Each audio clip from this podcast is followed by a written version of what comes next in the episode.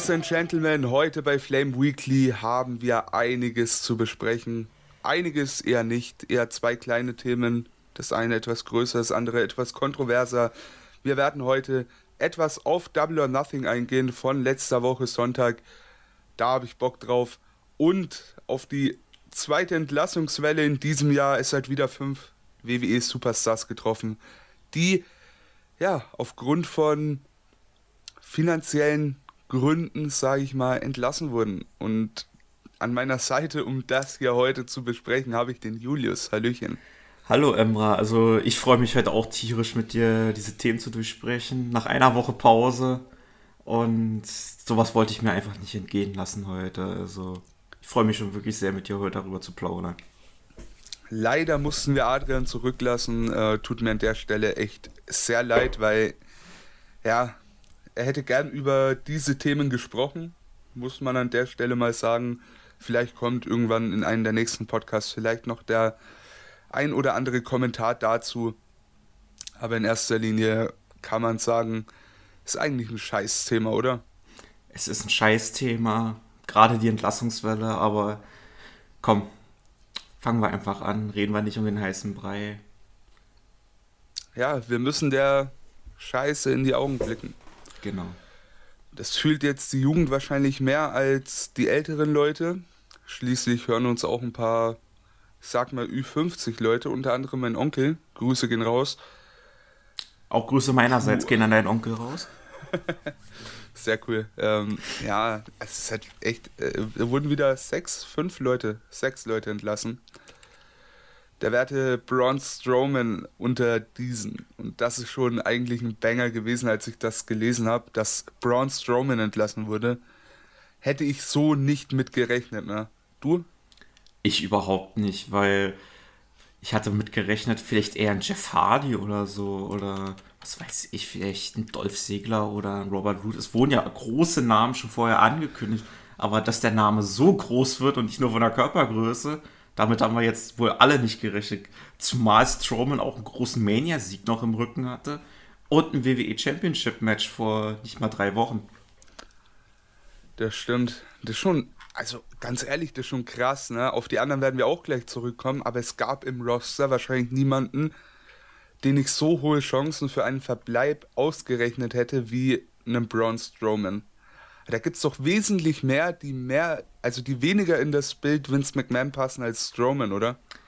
Ja, also Strowman ist ja eigentlich, ich muss jetzt, ich muss jetzt mal ein bisschen äh, was für Ältere jetzt sagen. Also kleine Kinder, die jetzt vielleicht zuhören, Ohren zu. Das war wirklich der feuchte Traum von Vince McMahon.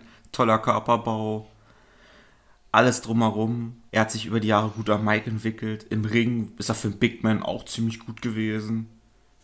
Was, was will denn Vince McMahon mehr als von Braun Strowman? Allerdings habe ich auch mitbekommen, dass äh, Vince McMahon schon seit über zwei Jahren kein großer Fan Strowmans mehr war. Ja, habe ich auch gelesen. Also der Peak von Strowman ist schon äh, seit was, eineinhalb Jahre, zwei Jahre vorbei. Was ich schade finde, weil faktisch gesehen ist er halt wirklich ein richtig, richtig guter Big Man. Und das hat er in einigen Matches gezeigt. Jetzt in letzter Zeit war es halt alles auch der Storyline geschuldet, dass man nicht hinter einem Strowman war, aber grundlegend eigentlich echt, also ich finde es echt eine Schande, dass der entlassen wurde. Ich meine, klar, solche Leute muss es dann auch treffen, wenn es andere trifft, gar keine Frage, aber hätte ich sehr, sehr schlecht damit gerechnet und Ich, ich noch dazu finde ich es halt krass. Ich Ja, finde es auch auf, ich find's auch auf Persön äh, persönlicher Ebene auch ein ziemliches, äh, ziemliches äh, Arschlochverhalten. Weil Strowman hat ja auch der Company im letzten Jahr einen Bärendienst erwiesen, als er bei Mania kurzfristig für Roman Reigns eingesprungen ist, den Universal-Teil gewonnen hat. Sein Run war jetzt wirklich total scheiße, aber wer hätte diesen Job sonst übernehmen sollen damals?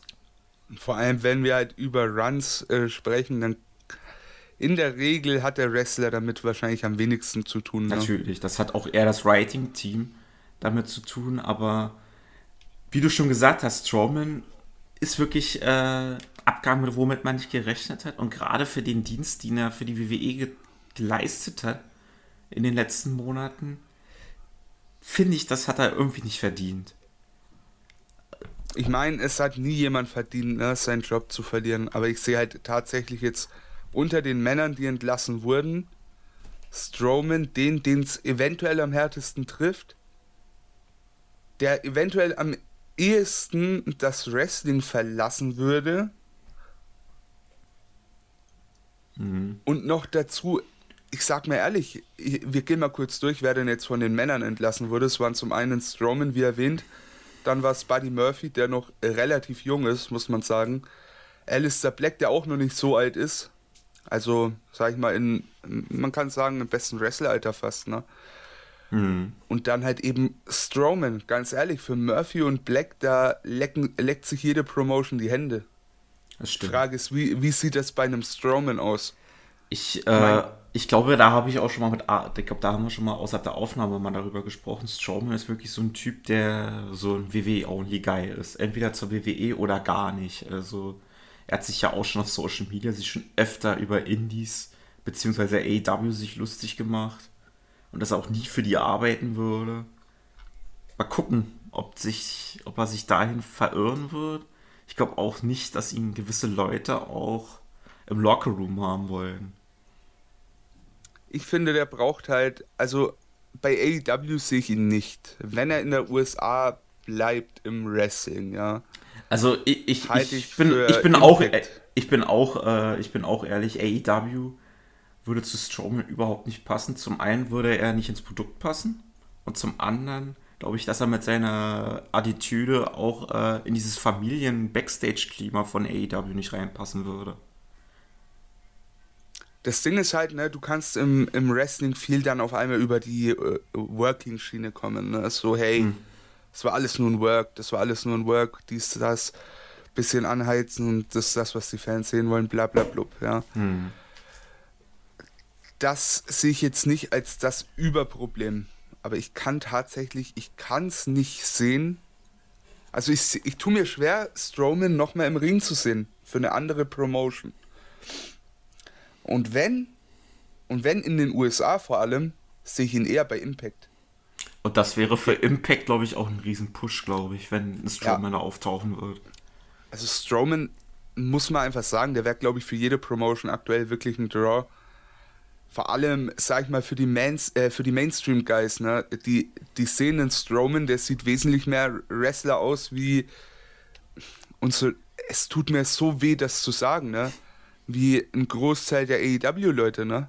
Hm. Also, das ist ein, das ist einfach ein Tier und der bringt optisch einfach viel mit. Noch dazu ja. hat er noch Möglichkeiten, viel zu lernen, ist aber an einem ganz guten Punkt schon angekommen.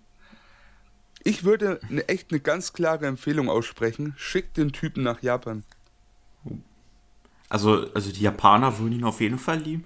Auch ein Vorschlag, der, glaube ich, worin Strowman in meinen Augen auch gut reinpassen würde, ist, wir wissen ja auch durch Tim, dass Lucha Underground auch wieder starten wird. Äh, unter dem MLW-Banner. Und Lucha Underground war ja auch immer bekannt dafür, extravagante Charaktere zu präsentieren. Und wer würde da nicht besser reinpassen als ein Strowman? Gerade auch für diese. Ah, ja, gerade, ja, für diesen ja. gerade für diesen Rebrand von Lucha Underground. Er heißt ja Azteca Underground bei MLW, ne? Mhm. Grundlegend ähm, stimme ich dir da schon zu. So vom Typen her passt er da bestimmt rein. Habe ich äh, gar keine Bedenken. Ich glaube nur einfach, MLW ist echt eine Riesenstufe zu klein. Das glaube ich auch. Aber zumindest noch. Wer weiß, wo es hingeht, aber stand jetzt wirklich ähm, eher nicht, äh, um nochmal auf meinen Japan-Take zurückzukommen, ne? Äh, falls du ihn überhaupt hören willst, ne? Mhm. Ich finde, er, er sollte diesen Lance Archer-Weg gehen. Archer war damals schon, ich sag mal, ein solider Worker, ne? Ein guter Big Man, aber nicht mehr. Der ist aber nach Japan gegangen und hat dort wirklich seine Karriere nochmal, äh, seiner Karriere einfach nochmal Feuer gegeben. Das ist was, was ich auch tatsächlich in Strowman sehe. So ein kleiner Redemption-Arc in dieser ganzen großen Geschichte. Er geht nach Japan, lernt nochmal so viel mehr in-Ring. Könnte, wer weiß, wo es hingeht, höchstwahrscheinlich, wenn Japan, dann New Japan, ne? ganz klar, aber der hat da so viele Möglichkeiten mit so guten Leuten zu trainieren. Wäre auch wieder was, was aus dem Roster extrem raussticht als äh, so ein Big Man. Wir haben jetzt Fahle zwar, aber ansonsten war, ist er halt wenig an großen Leuten, ne? Also an solchen Hühnern. Ich sag mal so, das wäre auch für diese zahlreichen 6-Mann- oder 8-Mann-Tag-Team-Matches auch eine wunderbare Attraktion, wenn Strowman einfach so vier, fünf Leute auf einmal ähm, mit seinem Shoulderblock einfach umhaut. Da würden die Japaner, glaube ich, nuts gehen, wenn das passiert. Auf jeden Fall. Oder stell dir mal vor, der hat ein Match gegen Shingo oder in irgendeinem Tag Team Match mit Shingo und der packt da äh, seine, seine Lariats und Clotheslines aus und Strowman bewegt sich einfach nicht von der Stelle. Das ist so eine Sache, das wollen viele sehen. Oder stell dir vor, der, der haut den Baum dann auf einmal um. Oder, oder, stell dir, oder stell dir einfach vor, Strowman ist ja auch so ein wirklich believable Monster. So hat man ja auch Anfang seiner Main-Roster-Zeit dargestellt. Stell mal vor, der squasht auf einmal so eine absolute New Japan-Legende. Sei es zum Beispiel, ich weiß, das wird nicht so eintreten, Emma, da würdest du mir Ford Kontra geben. Aber stell dir, stell dir einfach mal nur vor, er squasht in einem seiner ersten New Japan-Matches so einen absoluten Big Name, wie zum Beispiel Okada oder Tanahashi. Mm, um einfach, um jetzt einfach, schon, ja. um einfach nur jetzt äh, Name zu droppen. Der Typ wäre ja. sofort over als Ziel in Japan. Auf jeden Fall, aber ich glaube, dafür brauchst du nicht mal diese Leute. Ich finde, dafür kannst du einfach einen Togi Makabe hernehmen oder, oder einen äh, Satoshi Kojima, auch wenn mir das im Herzen wehtun würde.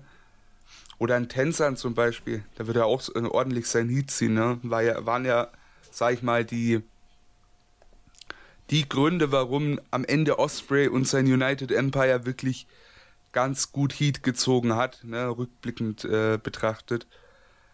Die sind gegen diese alten äh, Leute gegangen, gegen die, man kann schon sagen, alten Main Eventer mit Tänzern, Kojima und so weiter. Da, da sehe ich auch einen Strowman. Und wenn man den mal in so ein Stable einordnen müsste, wo würdest du den denn am ehesten sehen? Wenn er, wenn er in ein Stable kommen würde. Also reine Hypothese, er kommt zu New Japan. Würdest du ihn in ein Stable packen? Ja, nein. Und wenn ja, in welches?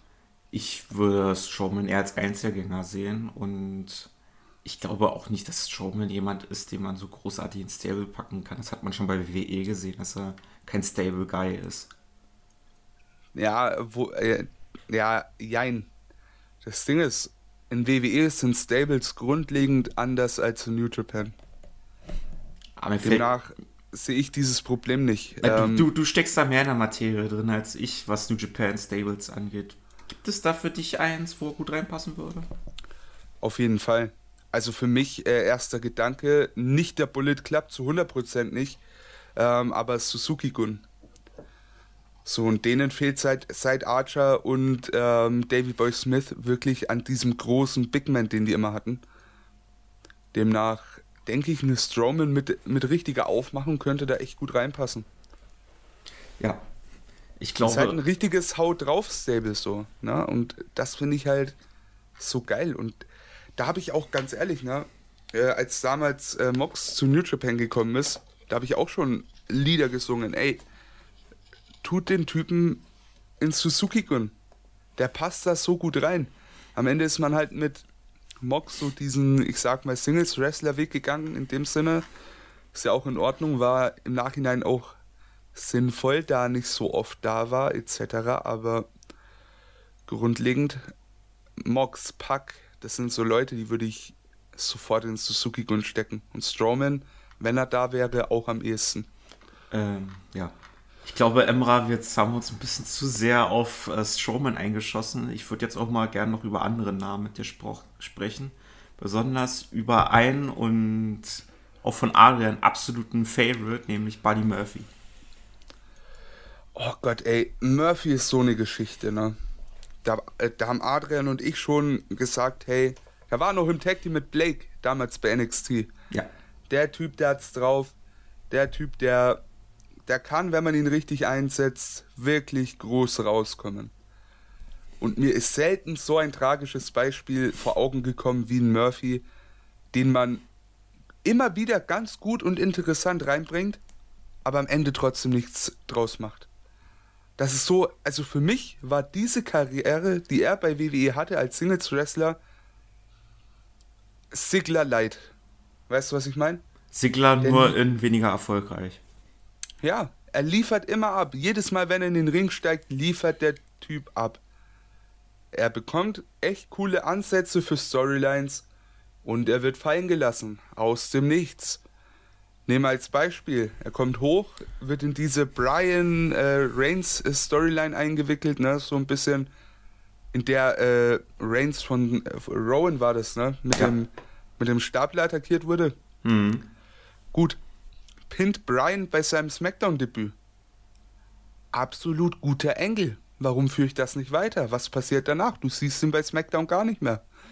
Hat er, hat, er nicht, ne? hat, er, hat er nicht davor oder danach, danach noch danach, auch noch ein krasses Match mit Reigns gehabt, glaube ich auch noch. hatte er, aber danach war nichts mehr, gar nichts, okay? Der war weg. Ja. Dann kam er äh, mit dem Draft zu Raw. Dort hat ähm, Paul Heyman dann übernommen gehabt. Und er wird in diese ganze Rollins-Story mit ein. Also ganz am Anfang ja erst äh, nochmal dieses Programm mit Alistair Black, ne?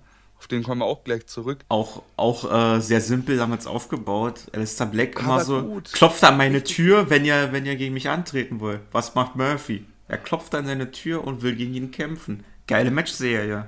Immer das Highlight von Fall. Raw gewesen. Highlight von Raw und auch mit, ich würde sagen, Match of the Night von dem Jahr bei TLC.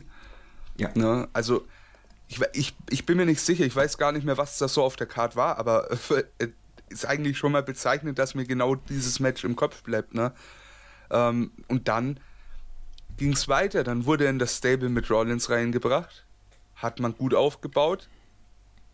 Bei Raw nichts weiter bei rumgekommen. Dann kommen sie zu SmackDown. Dann schließt er sich der, der Mysterio Family an. Ist verliebt in die Werte Alia. Oder es hat auch schon bei Raw begonnen, glaube ich, ne? Es hat schon bei Raw begonnen. Ey, absoluter Bullshit. Aber hätte man auch noch was draus machen können. Sei es Tag Team Run mit äh, Dominik oder weiß der Geier. Da, da wäre so viel drin gewesen. Großes Match gegen Rollins. Stand aus. Immer.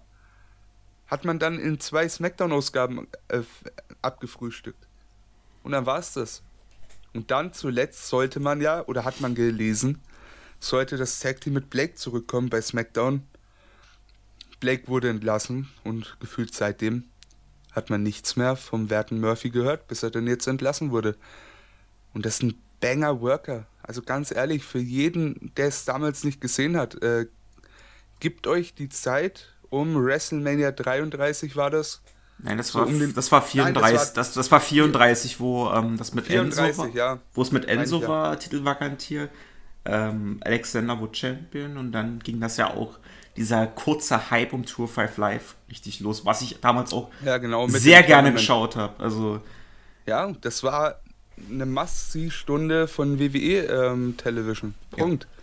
Und einen großen Teil dazu beigetragen hat Murphy, der dann auch lange Zeit Cruiserweight Champion war. Der hat diese Division unter anderem getragen. Ne? Und da hat man halt einfach schon mal gesehen, hey, der Typ, der kann eine Division tragen, wenn man ihn denn lässt. End vom Lied, der wird hochgeholt und es passiert nichts. Und das ist so traurig. Und so alt ist er auch noch gar nicht. Ich glaube, 32 ist der Werte her. Ja, so ungefähr. Das ist, ein, das ist ein sehr gutes Alter, wenn man mal überlegt, ein Finn Bella kam mit, 5, naja, mit 35 ins Main Roster hoch, ne? Oder generell und zur WWE kam er, oder? Nee, mit 35 kam man ins Main Roster hoch, hast schon recht. Ja, 2016 kam er äh, im Draft hoch, gleich Universal Champion geworden mit 35 an dem Punkt ist Murphy ja noch gar nicht. Ne? Also ganz ehrlich, aus dem kann man noch so viel machen. Und ich will den auch unbedingt nochmal auf großer Bühne sehen. Bei WWE nicht mehr, bin ich dir ganz ehrlich, weil die haben jetzt schon mal gezeigt, dass sie aus dem nichts machen. Nichts machen wollen, das trifft vielleicht noch besser. Aber überall anders, ne? Ich fände es eine Schande, wenn der nicht einen fetten Vertrag bekommt und bei irgendeiner großen Promotion aufläuft. Und ich habe da schon zwei Traum Promotions eigentlich im Kopf. Also, ja, wer, wer, sich's, ne, wer mich kennt, der weiß, wo ich den gern hätte. New Japan. New Japan und AEW ganz klar. Für eigentlich nur für zwei Matches, aber alles andere ist auch top. Ich will unbedingt Murphy gegen Kota Ibushi sehen. Und Murphy gegen äh, Kenny. Und das ist halt einfach geil. Wer Murphy kennt, der weiß, der Typ, oder ich sag mal, wer Murphy-Matches gerne guckt und oft geguckt hat, der weiß, er hat sich aus den beiden Movesets einfach so viel, sag ich mal, für sich selbst ab, äh, abgeguckt, ne? Und das wäre einfach ein mega geiler Clash mit den, mit den vielen Knee-Strikes und so weiter. Da hätte ich echt Bock drauf. Ja. Also bei mir ist das, äh, ich bin ähnlich bei dir, also ich würde Buddy Murphy ehrlich gesagt in jeder Promotion sogar gerne sehen. Also der Mann ist, würde, glaube ich, in so gut wie jedes Produkt reinpassen, vom Stil her und auch von Character Work. Also eigentlich ist, er eine, eigentlich ist er eine Bereicherung für jedes Produkt. Und ich weiß, du willst jetzt noch mehr sagen, aber ich will jetzt mich jetzt auch äh, nicht zu lange mal auf eine Person festbeißen, weil es gibt ja noch. Ja, warte, warte doch. Ja, Deswegen ja. kannst du mich doch mal ausreden lassen, Kollege. Ich hatte letztens einen Traum und da war noch nicht mal entlassen, ja. Da war fucking Buddy Murphy in Team Tess. Ey, würde ich kaufen, sofort. Sofort. Ich glaube, auf die Thematik mit Team Tess könnten wir ja vielleicht mal später nochmal zu sprechen kommen, wenn wir Double or Nothing äh, durchsprechen. Werden, werden wir sowieso. Ja. Ähm, ich hätte, ich, dann gibt es noch einen dritten Namen, der mich persönlich gerade am meisten enttäuscht hat, gerade weil er eine interessante Fehler gestartet hat, auch mit einem neuen Gimmick. Alistair Black. Ja, ich sag mal so, ne? auch ähnlich wie bei Murphy. Natürlich überragender Worker, wieder viel angefangen, nichts beendet. Ist einfach unnormal schade. Der hatte halt seinen Run nicht bei Tour 5 wie Murphy, der hatte seinen großen Run bei NXT. Und im Endeffekt für ihn wahrscheinlich als, ich sag mal, Worker und als kreativen Kopf wahrscheinlich fast besser, dass er entlassen wurde. Ähm, hast du seine Twitch-Livestreams mitbekommen, die er jetzt die Tage abgehalten hat, nach seiner Entlassung? Na, nur so halb, nichts Ganzes, aber. Also zum Beispiel, teilweise. zum Beispiel sein Gimmick, was er jetzt vor der Entlassung hatte, hat er selber entwickelt. Die erste Videovignette hat er selber produzieren lassen und die hat Vince gefeiert. Ähm, ja, stark. Er sollte wirklich nach dieser Augengeschichte auch eine schöne funny Story, weil ich hatte mal auch mal so eine Fantasy Storyline für einen anderen YouTube-Kanal ähnlich mal entwickelt. Der sollte so heel geturnt werden, weil er ja Owens, die Mysterios und allen geholfen hat, aber er mal in Stich gelassen worden ist gegen Seth Rollins. Was war noch gewesen? Er, hatte, er sollte ein neues Theme bekommen. Er sollte. Noch ein neues.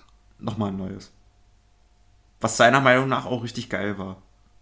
Aber weiß er nicht, ob er versucht hat, sich mit WWE gut zu stimmen, weil viele Aussagen, die er dort getroffen hat, war schon so, er will keine Brücken bei WWE abreißen und wenn der nicht zu AEW geht, kann ich mir durchaus vorstellen, dass wir den kurz, oder, kurz über lang wieder bei WWE sehen werden. Weil ja, die Frage ist halt nur in welcher Form und wann. Ne? Das ist halt diese große Frage, weil es, es scheint ja einen Grund zu geben, warum man jetzt auf einmal solche Leute entlässt und vor allem den Strowman. Und da gibt es ja, ja, sagen wir mal, da, da, kommen wir jetzt gleich drauf zu. Ähm, ja. Da gibt es Gerüchte über einen möglichen Verkauf von WWE. Ja. Aber gerade auch, ähm, wir kennen ja auch, dass manche übelst nuts gehen, wenn sie von der WWE entlassen werden. Alistair Black war allerdings jemand gewesen, der wirklich pro WWE argumentiert hat. Er sagt, Vince McMahon hatte nie ein Problem mit mir. Paul Heyman war immer gut zu mir. Äh, sie wollten, dass ich den US-Title gewinne, allerdings wollten sie nicht, dass ich den von einer leeren Crowd gewinne. Das also da gab, es, da gab es in der, Vergangen, in der jüngsten Vergangenheit schon Beispiele, die die WWE da schon deutlich mieser runtergemacht haben nach ihrem Abgang. Und er, ja, natürlich. Und er, natürlich und, er, und er hätte bestimmt noch ein paar schöne Stories auf Lager, glaube ich. Weil ich glaube, der hat da nur die eine Seite der Medaille, glaube ich, erzählt. Weil ich glaube, er war schon sehr frustriert. Also ich glaube, der will sich da alle Türen noch irgendwie offen halten.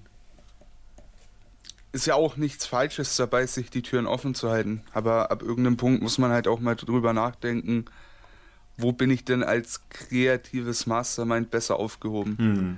Und du bekommst halt einfach nicht immer die Chance, oder ich sag mal, bei WWE ist es echt wie ein Sechser im Lotto, dass du da groß Mitspracherecht mit, deinem, mit deinen Storylines hast. Kannst dein Zeug pitchen, dann wird es ne, die eine Woche durchgezogen und in der nächsten wirst du entlassen. Siehe jetzt, weißt du, mhm. was ich mhm. meine? Ist halt, ich sag mal so, wenn ich was aufbauen will, ist die Frage, ob in so einer Form WWE wirklich die, der richtige Schritt ist am Ende. Ich meine, jetzt kann er sagen, er hat es probiert, die Türen stehen ihm offen für was, was auch immer in Zukunft kommen kann, who knows. Aber jetzt wird es erstmal Zeit, dass Tommy End erstmal wieder in den Indies angreift. Unbedingt, also auch das, ein Mann, da lecken sich andere Promoter die Hände, vor allem ein Tony Khan. Ich kann mir nicht vorstellen, dass der da nicht dran sein wird, den zu signen. Und klar können wir dann wieder drüber sprechen, das AEW-Roster wird groß, aber come on, ein Alistair Black, das das ist so ein Signing, das musst du eigentlich machen, wenn, no wenn er vor der Tür steht. Ja. Also Black Murphy, ohne Scheiß, ich könnte einen Roster von 700 Wrestlern haben. Das wären zwei, die ich unbedingt haben müsste. Ja. Ähm, noch was zu äh, Alistair Black, was du sagen willst? Wenn nicht, dann können wir noch äh, die Frauen noch irgendwie in Schnelldurchgang, weil das sind jetzt nicht so die großen Namen. Ja. Auch bei, äh, bei Black hätte ich gern New Japan Run.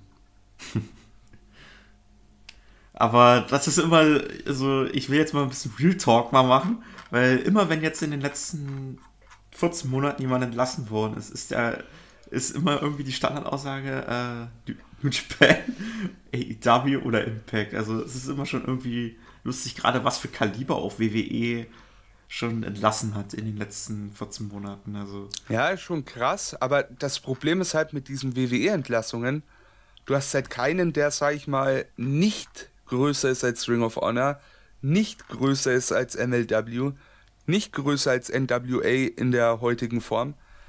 Das ist halt das Riesenproblem. Klar würden die eventuell so ein Produkt extrem elevaten. Faktisch gesehen aber verkaufen die sich in so einem Moment leider Gottes sehr stark unter ihrem Wert obwohl die gerade alle in einem Alter sind, sage ich mal, wo sie wirklich gut in, in den großen Ligen, in den ganz großen Ligen mithalten können. Ne? Mhm. Und was ich auch nicht, äh, was man auch nicht vergessen darf, ist, ähm, gerade schon vor Corona hat ja die Indie-Szene schon übelst geboomt und es gibt ja auch Berichte, dass das noch nicht die letzte Entlassungswelle war, aber wenn jetzt noch mal ein paar Entlassene nachkommen werden, ich sag mal so, wenn, wenn die Pandemie erstmal vorbei ist, ich glaube, the best is yet to come. Um jetzt mal einen Spruch von Chris Jericho mal umzuformulieren. Die, alles, alles außer der WWE-Bubble wird, glaube ich, nach Corona so einen dermaßigen Boom erleben, weil du noch nie so ein breites Angebot an Top-Talents hast, die du bucken kannst. Und dementsprechend. Nicht nur die Top-Talents, ne? Du hast halt wirklich gerade eigentlich für außerhalb von WWE gemachte Namen, die du bucken kannst. Und es kommen ja immer wieder gute nach. Das unterschätzen halt einfach viele, ne? Es gibt so viel mittlerweile, was nachkommt. Du hast so viele Wrestling-Schulen wie wahrscheinlich noch nie. So viele Wrestling-Schulen geführt von, ich sag mal, begnadeten Wrestlern wie noch nie. Und das ist halt wirklich, wirklich krass. Also Wrestling.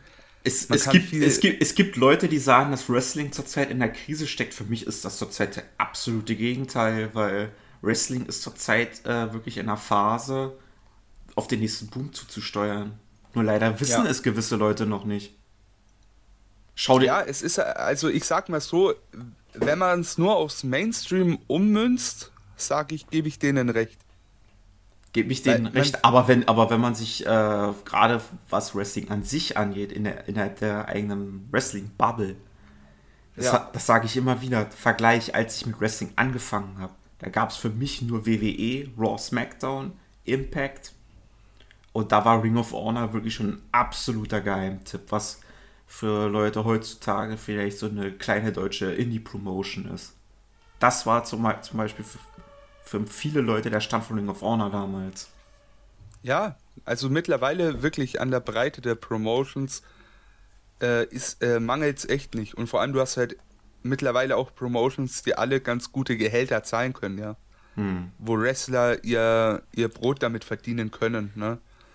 Ich weiß nicht, wie es damals war mit Ring of Honor, aber ich kann mir nicht vorstellen, dass denen so ein Ring of Honor äh, Signing ja, sag ich mal, daheim das Essen auf den Tisch gebracht hat. Zumindest ich, nicht auf lang. Ja, ich habe zum Beispiel mal gehört, bevor die Bugs und Omega ähm, Richtung oder auch äh, Cole zur AEW bzw. WWE gewechselt sind, haben die auch schon Millionenbeträge pro Jahr verdient als Indie-Wrestler.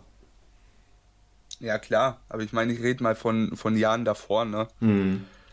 Das Ding ist, da war ja, sag ich mal, der erste große Indie-Boom, ne? Wenn man so möchte. Aber mittlerweile, ganz ehrlich, lass das alles mal, wie du schon sagst, geregelte Bahnen wieder laufen. Da hast du, da kommst du als Arbeitsloser schon kaum hinterher, jede Show zu sehen. Also, und das tut mir verdammt leid, ne? Ich muss arbeiten. Ich würde gern bei WWE auf dem Stand bleiben, auch wenn das Produkt echt sehr, sehr, sehr schwach ist aktuell. Andere würden sagen, nicht auf dein Niveau. an, an, andere würden das sagen. Noch dazu, New Japan bringt gut raus, ja, haben äh, Strong mittlerweile. Es gäbe MLW, was mich extrem jucken würde. AEW ist ab äh, August drei Stunden im TV vertreten. Das wird schon, also es ist echt eine harte Nummer. Andererseits ist es halt einfach geil, wenn dir das eine nicht gefällt. Du hast fast äh, zwei Hände voll Auswahl, was du stattdessen gucken kannst in einer Weekly Basis. Ne? Hm. Also das ist wirklich ähm, richtig, richtig stark. Ich muss auch immer wieder sagen, ich muss wieder mein Beispiel anbringen. Wir hatten vor ein paar Jahren einfach nur noch Raw, SmackDown, Impact. Oder NXT vielleicht noch. Aber jetzt haben wir ja so eine breite Palette. Also da verstehe ich gewisse Leute nicht, die sich dann immer noch sagen, Raw, SmackDown ist kacke. Ich muss komplett mit Wrestling aufhören. Bullshit. Also, wer so denkt, der, der ist für mich kein richtiger Wrestling-Fan. Ganz ehrlich. Nee, das sind, das sind WWE-Fans und dass für die dann das Thema abgehakt ist, kann ich verstehen, aber finde ich halt schade, dass manche trotzdem bei, bei so einer breit gefächerten Auswahl aktuell nichts finden. Finde ich komisch, bin ich ehrlich. Ja. Aber ja, jetzt haben wir den Indie-Boom angesprochen. Es wurden aber noch zwei weitere, jetzt kann man sagen, äh, Damen entlassen, ja. Drei tatsächlich, sorry. Ähm, einmal Lana. Lana sie safe bei AEW. Das sage ich dir jetzt schon. Und ich möchte sie da nicht sehen, bin ich ganz ehrlich. Ich möchte, ich, möchte sie nicht, ich, möchte sie nicht, ich möchte sie nicht wresteln sehen, aber so als äh, Valet an der Seite von Miro, das hätte schon was. An sich ja. Auf der anderen Seite weiß nicht, ob das gerade so in den Miro-Charakter passt. Die muss ja das ist so eine Sache. Die muss ja jetzt auch nicht so weekly auftauchen oder vielleicht so eine Rolle wie Maurice, dass die einfach nur so ab und zu auftaucht. Muss man schauen, wie es sich entwickelt. Ja. Im Wrestling sehe ich sie aber tatsächlich eher weniger. Ich, ich glaube, die wird dann auch eher ihrem schauspielerischen Zeugs nachgehen. Sie, sie war ähm, ja auch vor ihrer WWE-Zeit auch eine Sängerin. Oder sowas. Tanzen kann sie auch und so weiter. Also hat ja eigentlich ganz breit gefächerte Talente. Ähm, anders sehe ich das tatsächlich bei Ruby Riot. Ist für mich ein No-Brainer für AEW. Ja. Also oder ganz ehrlich, oder auch Impact. sehr fähige. Ja, Impact, da habe ich die nächste Dame schon ähm, quasi hingeschoben. äh, Ruby Riot, aber es, es ist eigentlich, ich sag mal, für AEW wäre es ein super Signing. Hat viel Erfahrung jetzt gerade in WWE gesammelt, was so Live-TV etc. angeht. Und ist eine wirklich gute Wrestlerin. Was der AEW Women's Division in der Hinsicht überhaupt nicht schaden würde. Gerade jetzt, wo die Women's Division echt langsam in Fahrt kommt, da würde so ein Signing schon echt ganz gut tun. Ja. Und Santana Garrett, würdest du da auch noch was sagen? Weil ich habe ja, bis auf ein paar Matches von NXT jetzt nicht so viel von ihr gesehen, aber du wahrscheinlich. Na, die, die ist schon ganz fähig. Also so ist es nicht. Bei NXT hat man wenig bis gar nichts gesehen. Wurde ja dann scheinbar auch kurz ins Main Roster hochgeholt, ähnlich wie eine Chelsea Green ohne irgendeinen Plan. Sehe ich auch wieder zurück bei Impact. Also da glaube ich, äh, ja, geht sie back to the roots, ja. Ja. Und, ja, und wir haben es ja schon ein bisschen angeteasert. Es hat ja so eine Kosteneinsprung gerade bei den Strowman oder Alistair Black, die ja ein großes Gehalt wahrscheinlich bekommen haben von der WWE. Da, gibt, da haben sie schon erste Gerüchte angebahnt, wieder mal, was äh, die Zukunft der WWE angeht. immer. Tatsächlich, man, ich sag mal so, es wird gerüchtet, dass der werte Herr Nick Kahn nicht da ist, um das Produkt zu retten, sondern um es zum Verkauf ready zu machen. Und da sind bei mir einige Fragen aufgekommen, die mir wahrscheinlich niemals jemand beantworten wird. Zum einen, wieso übergibt Vince McMahon nicht einfach die Fackel endlich? Und wenn es zum Verkauf kommt, wer will überhaupt WWE kaufen? Also, ich meine, da werden äh, Sachen reingeworfen wie NBC und äh, hier Disney oder weiß der Geier, aber jetzt mal ehrlich, was wollen die mit Wrestling? Es tut mir so, es tut mir einfach so weh. Da, mir, mir fehlt da dieses ganze, ich sag mal, diese ganze Ahnung vom Fach. Was wollen die mit WWE? Ich sag, ich sag mal so. Ich habe richtig Angst davor. Ich sag mal so, Disney ist ja wirklich das Sinnbild für Monopol in den USA. Dazu zählt ja auch Fox und zum Beispiel alles mit dabei. Und die haben sich ja auch schon sehr viel Expertise in Sachen Wrestling sich rangeholt. Ob sie gut ist, sei dahingestellt. Aber, Spotfight. ja. Ähm, aber ich, ich sehe den Punkt auch bei dir, weil ich glaube, das, das sind für mich nur haltlose Gerüchte es wurde auch, es wurde auch nie irgendwie angesprochen, dass ein Vince McMahon sein Lebenswerk einfach so verscheuern will. Was ich gehört habe, was ich mal vor Jahren mal gehört habe, war, dass er schon ziemlich neidisch auf äh, Dana White war, als UFC den nur den Besitzer gewechselt hat, aber sich an der Struktur nichts geändert hat. Dass er sich schön die Taschen voll gemacht hat und sich rein gar nichts am Produkt geändert hat. Sowas könnte ich mir eventuell vorstellen. Aber, da kommt jetzt wieder das große Aber. Ich habe jetzt auch schon in, in dem, äh, im Forbes und auch äh, so einen Wirtschaftsjournalisten gelesen, der sich auch schon mit dieser Thematik beschäftigt hat. Entlassungs, so eine Entlassungswellen sprechen sehr dafür, dass WWE verkaufen will. Allerdings, wenn man sich zum Beispiel die Aktie der WWE anguckt oder auch, ähm, wie schon gerade angesprochen, Vince McMahons Mentalität zum einen Verkauf, würde ich sagen, das ist, äh, halte ich sehr für sehr unwahrscheinlich, weil die WWE-Aktie bleibt stabil. Weil wenn jetzt wirklich ein ansatzweise vernünftiger Grund darin besteht oder schon wirklich schon fast ein Kaufvertrag unterschrieben ist, dann würde die Aktie entweder einbrechen oder krass steigen. Und das kann man leider nicht äh, entdecken. Deshalb würde ich einen Verkauf der WWE zurzeit noch ausschließen.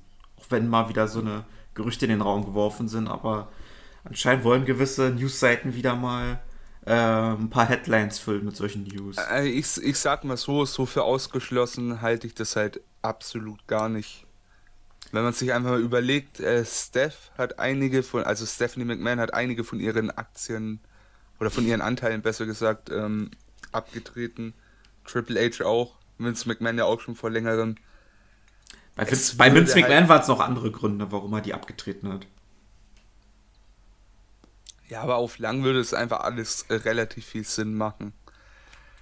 Ich bin einfach mal gespannt, wo es hinläuft. Und ich hoffe, egal an wen an wen es dann geht, ob es irgendwie in der Family bleibt, ob's, ob doch äh, Disney oder NBC oder so zuschlägt, ey, ich wünsche mir einfach wieder gute, eine gute WWE. Und unter welchem Banner die dann auch immer läuft, ist mir eigentlich scheißegal, bin ich dir ganz ehrlich. Also, es soll einfach wieder mal bergauf gehen. Also ich, ne? also ich bin, also in der Sache kann ich dich beruhigen oder auch beunruhigen. Also wenn die WWE tatsächlich verkauft wird, glaube ich nicht, dass sich am operativen Geschäft sich großartig was ändern wird. Also ich glaube, ein Vince McMahon wird weiterhin am Ruder sitzen, auch ein Nick Khan wird weiter da sein, Chips wird da bleiben, auch eine Stephanie. Also ich glaube, da wird es nicht so großartig in der Chefetage zur Umstrukturierung kommen, falls die WWE wirklich verkauft werden sollte. Und du hast ja schon in der letzten Ausgabe nach Prozenten mal gefragt, wie wahrscheinlich du für Verkauf einordnen wirst. Ich würde da auf 30 Prozent gehen. Ich gehe ein bisschen höher. Ich sag, es sind 35. Für mich macht das alles relativ viel Sinn. Und ich hoffe, da wird irgendwas umstrukturiert, weil langsam muss da frischer Wind reinkommen. Ist einfach unglaublich. Oh, ey, WWE, es tut einfach so weh mit anzuschauen. Äh, um, mal, um mal kurz nochmal bei WWE zu bleiben, bevor wir dann zu Double or Nothing übergehen. Es wurden ja die werten Ratings ähm, für Raw veröffentlicht. Ne? Mhm. Da gab es ja scheinbar einen kleinen Fauxpas. Da wurde die dritte Stunde von äh, Raw irgendwie falsch bemessen oder keine Ahnung, wurde falsch breitgetreten, wie auch immer. Ähm, das wäre tatsächlich die schlechteste Stunde von Raw in den Ratings der Geschichte. Und das wäre heftig gewesen. Ja, ja. Ich meine, Dave Meltzer hat gleich ein bisschen den Wind aus den Segeln genommen, hat gemeint, hey, äh, das kann so nicht stimmen. Aber wenn man sich das mal überlegt, ne, Dynamite war gut über eine Million eigentlich, ähm, Raw in der dritten Stunde. Jetzt habe ich die Werte gerade nicht da. War jetzt eher ein kleiner spontanerer Tipp. War aber auch nicht so, so weit entfernt von der Million, ne? Nee, also ich glaube, also das war 1,1 Millionen in der ursprünglichen Fassung. Und Dynamite hatte jetzt so im Schnitt, glaube ich, seitdem sie den Mittwochslot für sich haben, sind die wirklich so zwischen 800.000 und 1,1 Millionen unterwegs. Ja, also das wäre schon ein echt ein Banger geworden, ne? Puh, also das wäre das wär krass gewesen. Ja, hier habe ich es nochmal. Stunde 3, 1,168 Millionen. Und jetzt werden wir mal den Dynamite Peak hernehmen. Google ich mal ganz äh, schnell. Also von der letzten regulären Dynamite auf den Mittwoch, bitte. Ja, den vielleicht nicht, aber generell sage ich mal, den, den Peak davon. Naja, die letzte Dynamite, die jetzt am Freitag stattfand, äh, die hat nur eine halbe Million gehabt, weil sie ja auch ähm, spät abends. Ja, aber die, die lief spät abends und noch dazu an einem ungewohnten Spot für Dynamite. Ja, ich finde da gerade auf die Schnelle nichts, aber es war auch, sagen wir mal, sagen wir mal, Dynamite hatte auch seine Shows, die gut über eine Million äh, Views in dem Sinne hatten. Also da, ähm, ganz ehrlich, und auch die korrigierte Fassung, ne, ist auch nicht mehr so weit weg, wie man es ursprünglich mal dachte. Und das finde ich krass. Das finde ich wirklich krass. Vor allem, wenn man sich jetzt überlegt, hätte WWE eine Woche mit den, hier habe ich es nochmal, die korrigiert, äh, korrigierte Fassung äh, in Stunde 3 1,59 Millionen. Das ist, ist eigentlich, wenn man mal sagt, auf zwei, drei Jahre ist das für AEW eigentlich ganz, ganz gut machbar. Ne? Hm. Man weiß allerdings auch nicht, früher. wie sich die WWE sich weiterentwickelt. Das wissen wir ja. Das ist natürlich die Sache, ne? Aber Stand jetzt sieht es ja echt eher nach, ja, viel dazu gewinnen tun wir nicht, aber eventuell verlieren wir noch eins, äh, zwei, drei Leute, die schauen. Ich, ich habe ja, hab ja schon mal so eine kuriose äh, Theorie mal in einem Botchfest-Artikel aufgestellt. WWE will jetzt Raw komplett verbrennen, auf unter eine Million fallen, um dann in diese Underdog-Rolle zu schlüpfen und dann wieder neue Zuschauer zu ziehen. Allerdings glaube ich nicht, dass das äh, deren Plan ist. Also, das ist wirklich schon sehr weit hergeholt. Aber es wäre mal interessant zu sehen, ob sie dann, ob sie dann endlich mal irgendwas dafür tun um wirklich äh, wieder hochzukommen, sag ich mal. Es gab ja auch in der Wrestling-Infos, äh, im WhatsApp-Chat gab es eine kleine Diskussion, so von wegen, ja, bei WWE, da fühlt sich vieles gleich an, ne? da kam dann auch der Punkt auf, hey, bei so langer Laufzeit im TV über die ganzen Jahre ist es ja eigentlich gezwungenermaßen so, dass sich einiges ähnlich bis gleich anfühlt oder aussieht sehe ich tatsächlich auch so. Aber du hast mittlerweile so viele verschiedene Charaktere gehabt, ja, ich sag bewusst gehabt. Mein Alistair Black ist so ein äh, Paradebeispiel dafür, mit denen du anders erzählen kannst, wie mit 90% der anderen. Ne? Demnach. Ich, äh, ich, ich finde auch generell ähm, bei Raw in den letzten sechs bis acht, sechs bis neun Monaten sogar, du kannst mir irgendeine beliebige Raw-Ausgabe zeigen.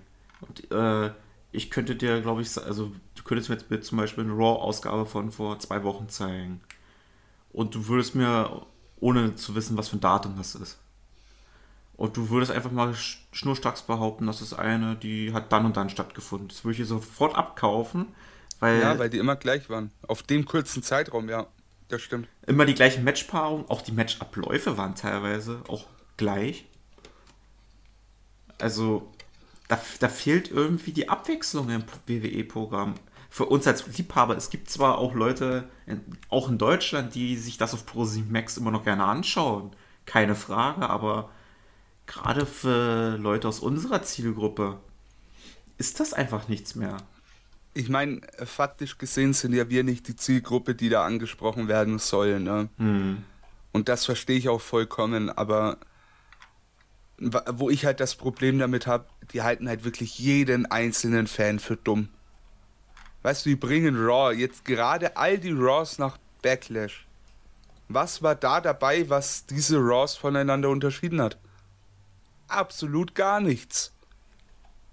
Weißt du, und der große Twist in irgendeiner Story ist einfach, dass Reginald auf einmal Shayna Baszler pinnt. So der größte Schocker von allen. Und was hast du ansonsten? Du hast, du hast irgendwie Riker und Elias, die sich jetzt splitten. Riker und Elias, die vor allem irgendwie ein Programm mit den Tag Team Champions haben, die auch Heels sind. Das macht für mich wenig Sinn. Wer will sich das angucken? Diese ganze Charlotte Rhea Ripley Sache geht weiter. Jetzt hast du vielleicht Kofi ein bisschen mit ins World Title Picture geworfen und ist auch schon wieder abgehackt. Da, da geht's nicht voran, da geht's absolut nicht voran. Es plätschert so vor sich dahin, gerade bei Ripley und Charlotte, da könnte man weitaus mehr machen. Gerade mit dieser eine Opportunity Story, die man so nach Mania gemacht hat. Es wird überhaupt nicht aufgegriffen oder dass die beiden auch eine Vorgeschichte hatten. Es wird viel zu wenig gemacht bei, bei Raw. Während SmackDown wirklich das Zugpferd ist des WWE-Produkts, die würde ich so über NXT zurzeit stellen. Mittlerweile, ja, bin ich da auch dabei. Wobei, um jetzt, ich will nicht SmackDown schlecht reden, auf gar keinen Fall. Aber leider Gottes, das Interessante bei SmackDown passiert halt gefühlt auch nur um Reigns und den Usos aktuell. Mehr ist da nicht seit fast einem, ja, eigentlich kann man fast sagen, ja, im Sommer ist es ein Jahr. Ne? Ja dass Reigns so das einzige, sag mal, Interessante bei SmackDown. Ich, ich sag Alle mal so, anderen Apo Apo an, Apollo und Big E ist auch noch, äh, sind auch gute Projekte, die sich entwickelt haben, aber sie haben noch lange nicht das, den Stellenwert, den ein Reigns hat auf SmackDown. Da gebe ich dir recht. Das, ja, das, das sind Projekte und das sagst du so gut. Projekte sollten aber nicht die Show tragen, ne? Und leider Gottes, ein, eine Main-Event-Fehde sollte leider auch nicht die Show tragen müssen. Da ist so viel Stuss dabei, der vorne bis hinten wenig bis keinen Sinn ergibt. Nehmen wir mal als Beispiel Shinsuke und King Corbin. Ja. Ey, es ist so ein so eine Farce. Es tut mir so leid. Es ist so ein Bullshit. Weißt du, du willst ein Babyface overbringen, das dem Heel irgendwas stiehlt. Come on. Come on. Warum? Und dann der große Payoff ist was? Corbin holt sich seine Krone zurück und im nächsten Match verliert er. Ich meine, das ist so wirr erzählt. Es ist so, so dumm. Es tut mir leid. Women's Division brauchen wir bei SmackDown gar nicht mehr anfangen. Die haben sechs Frauen für den Frauentitel und, und Tag Team Titel. Darunter ein Tag Team. Die ganze Division kannst du vergessen. Es ist so eine ist einfach so wirr alles. Es ist unglaublich, Mann. Mann, WWE, rafft euch. Rafft euch unbedingt.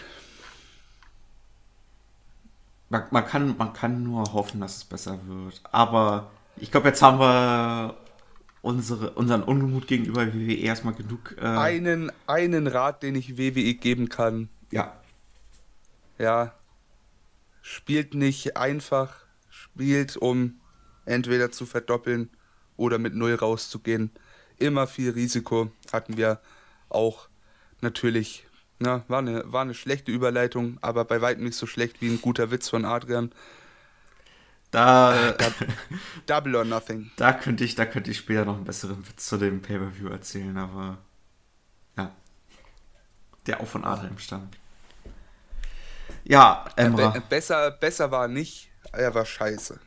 Er war absolut scheiße. Aber Julius lacht ja über alles, was nicht bei drei auf dem Baum ist, ja. Damit muss ich Das leben. ist Julius Humor. Das ist sein Humor. Ich sag mal so, so, so wenn es so richtig dreckiger, flacher Humor ist, dann gefällt mir sowas. Also, oh Mann, ey. Ja, ich würde sagen, wir starten einfach mal rein mit Double or Nothing. Wollen wir, wollen wir noch die hm? Dynamite davor ansprechen? Also jetzt nicht im Detail, sondern einfach, weil es auch schon die erste AEW-Show war, wo wirklich auch schon die volle Crowd wieder dabei war. Und man konnte ja auch schon sehen. Also leicht anreißen wäre ich dabei. Die ganze Show besprechen auf keinen nein, Fall. Nein, ich auch nicht, aber ich, ich will eher auf die Fanreaktion eingehen, weil ich sag mal so, ich musste mich bei einigen Aussagen von gewissen Leuten mich an den Kopf fassen und denken, habt ihr diese verdammte Show gemutet geschaut oder was? Ein Archer kriegt keine Reaktion, Milo kriegt keine Reaktion, Ethan Page kriegt keine Reaktion, Scorpio Sky kriegt keine Reaktion. Was habt ihr für eine Show geguckt? Und wie laut war. Ich mich und, allerdings auch, ja. Und wie laut war, waren eure Lautsprecher, als ihr die Show geguckt habt? Gerade Miro, der hat die mit die härtesten Pops bekommen. Als Ziel. Ach, ja. Ah, es war, es war, also, ne. Gibt immer Aussagen von Experten. von vielen Experten. Also, also, sorry, Emra, also, da, da könnte ich wirklich, da könnte ich wirklich im, äh, im Dreieck springen. Und, und diese Leute, ja, ich, auch. Ich, ich, ich, ich sag mal so, ich habe ja hier das, ich habe ja hier so ein bisschen das Schlägergimmick gekriegt, aber die Leute, die gehören für mich wirklich geschlagen, die sowas äh, wirklich in einem oh. Podcast hinsetzen und sowas behaupten über solche Leute, die wirklich so krasse Publikumslieblinge sind. Also da würde ich mal das Beispiel Ethan Page und äh, Scorpio Sky erstmal rausnehmen. Das ja. ist ein bisschen anders. Also das sehe ich von der Thematik etwas anders als jetzt Mirror zum Beispiel. Aber All kommen wir dann auch gleich bei Double or Nothing dazu. Ich möchte dich an ein kleines Zitat von vor der Aufnahme erinnern. Mhm. Hey, lass mal die Entlassungswelle zuerst machen, denn danach können wir die Show mit einem positiven mit positiven Aussagen zu Double or Nothing beenden. Das wird doch positiv, aber ich wollte erstmal die ganze Negativität erstmal äh, auch noch loswerden, weil sich die jetzt noch bei WWE-Thema sich noch so bei mir angestaut hat. Ja, einfach raus damit, wenn du dich danach fühlst. Ähm, ja. Ich wollte dir da nur ein bisschen den Wind aus den Segeln nehmen. Ja, ich sag mal so, wir ich beide wissen, über wen wir sprechen. Und wenn die es hören würden, die würden wissen, dass sie gemeint sind. Und wer eins und eins zusammenziehen kann, weiß auch, über wen wir gerade gesprochen haben. Ähm, auch von mir mal, ey, eine Schande, dass ihr euch Experten schimpft, aber gut. Ich würde sagen, wir bleiben jetzt echt mal positiv. Ja. Das jetzt erstmal der Vorsatz für den Rest des Podcasts, positiv zu bleiben. wir hatten Dynamite zum ersten Mal vor vollem Haus, ja, seit über einem Jahr. Und ich muss ehrlich sein, mich hat also ich bin, was Wrestling angeht, ein, ein echt ein Weichei, ne? Ja. Also ich äh, bin richtig emotional immer und immer wieder in alle Richtungen. Und einfach die Crowd zu sehen und die ersten Reaktionen zu hören, ja, das hat mir schon sehr viel Pipi in die Augen verpasst, ja. Also wirklich, wirklich äh, hat mich das gepackt. Das war einfach wunderschön, mal wieder zu sehen. Und ich habe es letzte Woche angesprochen im Weekly Podcast. Für mich persönlich war diese Auszeit von den, von den vollen Crowds eigentlich fast ein Segen. Und jetzt pass auf. Viele würden mich allein für die Aussage zerreißen, andere Journalisten würden sich diese Aussage greifen und eine fette Headline draus machen. Ähm, aber jetzt kommt das Aber. Jetzt, ja? jetzt kommt also, Nicht das Aber, sondern die Begründung ich finde, in der Zeit hat man einfach gesehen, was denn gefehlt hat. Wo man vorher gerne, ja, gerne irgendwelche Crowds in gewissen, äh, in gewissen Locations, ja, gebasht hat, dafür, dass sie A, entweder in Anführungszeichen falsch re äh, reagieren auf Leute oder auf gewisse Paarungen keinen Bock hatten oder da einfach mitten in der Show die Luft raus war, weil man gefühlt komplette Feuerwerk in dem, im ersten Drittel äh, weggeballert hat und dann hinten hinaus war nichts mehr.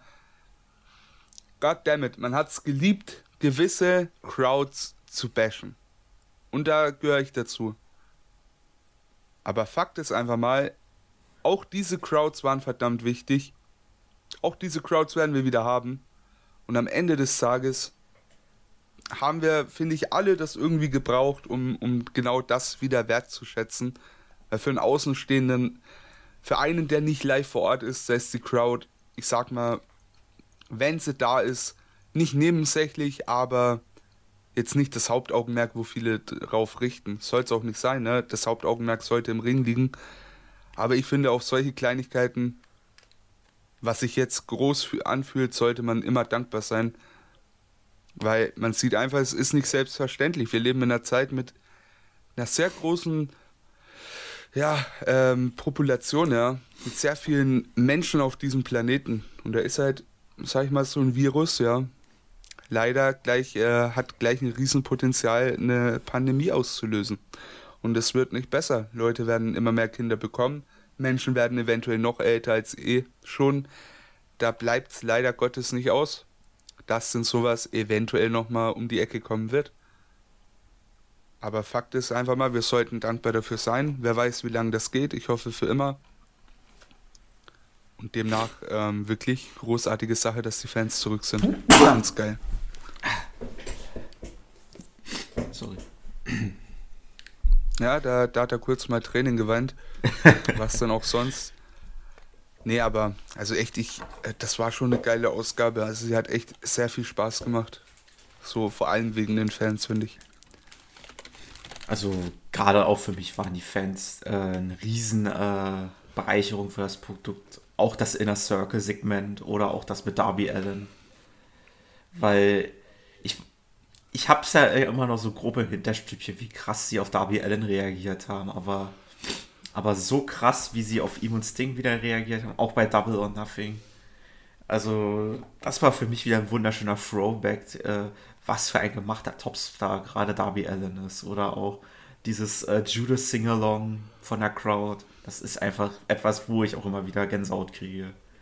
Auf jeden Fall. Und ich will ja gar nicht unseren Content äh, so unnötig loben, aber unnötig ist es gar nicht. Ein Grund, warum Darby Allen so ein Riesenstar ist, ist einfach unser Origins-Video. Wer das noch nicht gesehen hat. Auf jeden Fall. Unbedingt da, abchecken. Da haben wir beide wirklich, da haben wir beide wirklich sehr viel Arbeit auch in Recherche reingesteckt. Obwohl es von einigen geklaut worden ist, aber ich wollte ja nichts mehr Negatives sagen. Nö, nichts mehr Negatives heute. Ähm, ja, wir haben herausgefunden, etwas zu stehlen ist heutzutage ein Move eines Babyfaces. Also sind ja wir der Böse in der ganzen Geschichte scheinbar. Sag mal so, wenn du nichts präsentierst, ja, wenn du nichts auf den Tisch legst, ja, kann von diesem Tisch auch nichts weggenommen werden. Das stimmt. Also sind wir in gewisser Weise selber schuld. Hm. Nach, wie auch immer. Darby Allen Video wurde geklaut. Der Pop für Darby Allen auf keinen Fall. ähm, ich würde sagen, wir haken damit erstmal Dynamite ab. Es gab viel mehr, die noch echt gut gecheert wurden in der Show. Aber bei Double or Nothing war es dann essentiell wichtig, nochmal zu sehen, wer wird denn gecheert, wer wird geboot und ist denn eventuell AW auch, was Booking angeht, auf dem richtigen Weg. Und ich kann es vorwegnehmen, ja, sind sie. Die haben schlau gebuckt über die Zeit, wo weniger Fans da waren. Die haben, ich sag mal, die Leute, die over sind, wirklich auch gut präsentiert an dem Abend. Ich, ich würde würd auch sagen, äh, um jetzt auch schon mal auf das erste Match überzuleiten, gerade ihre Verdienste in der Women's Division über die letzten Monate wurden von der Crowd extrem appreciated. Um jetzt mal auf den Buy-In jetzt schon mal zu sprechen zu kommen. Weil Rio und Serena Deep, die waren extrem over bei der Crowd und die wurden auch das ganze Match über abgefeiert für ihre Top-Leistung, die sie dort auch abgeliefert haben. Auf jeden Fall. Äh, das Match hatten wir dann auch schon mal gehabt in der in dem hier Women's Title Tournament von For Revolution. Da war ja dann das große Comeback von Rio, die dann auch Serena Deep besiegen konnte. Da hatten wir in der Ausgabe von Dynamite tatsächlich in diesem Match das Peak Rating. Und Bombenreaktionen für Rio bei halber Crowd. Und die waren wirklich, wirklich krass. An dem Abend natürlich bei voller Crowd nochmal ein ganz anderes Level, gar keine Frage. Aber für mich das perfekte Pre-Show-Match, sag ich dir ehrlich. Hätte klar genauso auf der Maincard sein können. Aber für den Buy-In einfach perfekt. Einfach perfekt. Wer sowas sieht, der hat einfach Bock auf den Pay-Per-View. Und Gerade zu Serena Deep würde ich was sagen, weil seitdem die bei AEW ist, fällt mir ehrlich gesagt auch kein schlechtes Match von mir ein. Und da könnte ich auch eine kleine funny Story von mir über was ich von ihr lange Zeit gehalten habe. Weil sie war ja auch äh, vor zig Jahren, mal 2010, in der Straight Edge Society gewesen. Hat sie, glaube ich, nur ein Match gehabt mit äh, Luke Gallows gegen Big Show und Kelly Kelly. Und da hat die damals für für mich äh, als äh, Elfjähriger, der das geschaut hat, so sloppy geworkt. Da dachte ich, ja, da dachte ich immer so über die Jahre, hm, ja, das war auch Serena Deep, das war doch auch eine, die null wresteln konnte. Und dann kommt die zu AEW und wird jetzt zu einem meiner absoluten Lieblingswrestlerinnen im gesamten Roster. Also, auf jeden Fall. Und noch und, dazu und, NWA und, Women's Champion aktuell. Und, da, und das sind gerade so äh, Geschichten, die mich auch als Fan immer wieder begeistern, dass mich. Ich bin gerade auch von Leuten, von denen ich immer geglaubt habe, die können überhaupt nichts. Und da kommt auch noch jemand, auf den ich später auch zu sprechen komme, dem ich mich auch in diesem Pay-Per-View verliebt habe. Das sind Menschen, die äh, feiere ich mit am meisten, von denen ich immer geglaubt, fest über der Überzeugung war, die können nichts, die haben kein Starpotenzial und dann hauen die ein bestimmtes Match raus oder bestimmte Matches raus und machen mich zum größten Fan. Und die werden mich auch als sowas nie wieder, glaube ich, verlieren. Es sei denn, sie bauen Scheiße. Mal gute Frage. Wie lange ist es denn schon her, dass du Serena Deep im WWE-Ring gesehen hast? Als Serena Deep? Ich glaube, im Mae Young Classic habe ich sie damals nicht gesehen. Wie gesagt, das war nur dieses eine Match gewesen was mir immer so sofort in den Kopf, oh, ja, ja. In den Kopf geschossen ist, als ich ihren Namen gehört habe. Aber weißt du, wie lange das her ist, Boy? Elf Jahre. Sind, Fast elf Jahre. Das, das ist krass, oder? Meine ich ja. Das ist heftig. Ich meine, in so einer langen Zeit, da kann man schon gut an sich arbeiten, aber ich finde es halt, halt immer heftig, wenn ich mir sowas vor Augen führe, wie lang sowas einfach schon her war. Aber um mal den Haken hinter dieses Match zu machen, äh, Serena Deep besiegt Rio äh, via Submission nach ja, 14 Minuten ungefähr. Wirklich Bombenmatch. Eines der besser, äh, besseren, ja, klingt falsch. Ein, ich sag's, eines der besten Women's Division Matches bei AEW in der Geschichte. Ist noch nicht so lange dabei, ne? Natürlich äh, AEW äh, noch nicht so lange dabei, aber Matches konnten die eigentlich schon immer. Und da auch wirklich äh, Props an die beiden, dass das so ich, hervorstach. Ne? Ich, würde, ich würde sogar noch in eine andere Kategorie das Superlativ Beste unterbringen. Und zwar eins der besten Pre-Show-Matches, die man jemals gesehen hat. Sei es AEW, NXT oder WWE Main Roster. Und vor allem das Gute dabei ist halt einfach, das äh, bringt so langsam diese verrufene Pre-Show wieder weg von dem, was es äh, für viele war. Ne? Ich predige oft und immer so, Pre-Show-Matches sind enorm wichtig. Das ist nicht so, dass man sagt, hey, wir haben keinen Platz mehr auf der Main-Card, stellen wir euch in die Pre-Show, wir hauen da zwei schlechte Worker rein und gib ihm. Nee, genau das sollte die Pre-Show äh, sein. Einfach wirklich zwei gute Workerinnen oder Worker, die ein super Match abliefern, die jeden, der den Pay-Per-View noch nicht gekauft haben, einen guten Grund geben, es doch noch zu tun.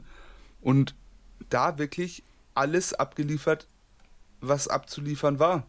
Wirklich Bombenmatch. Und so sollte es sein.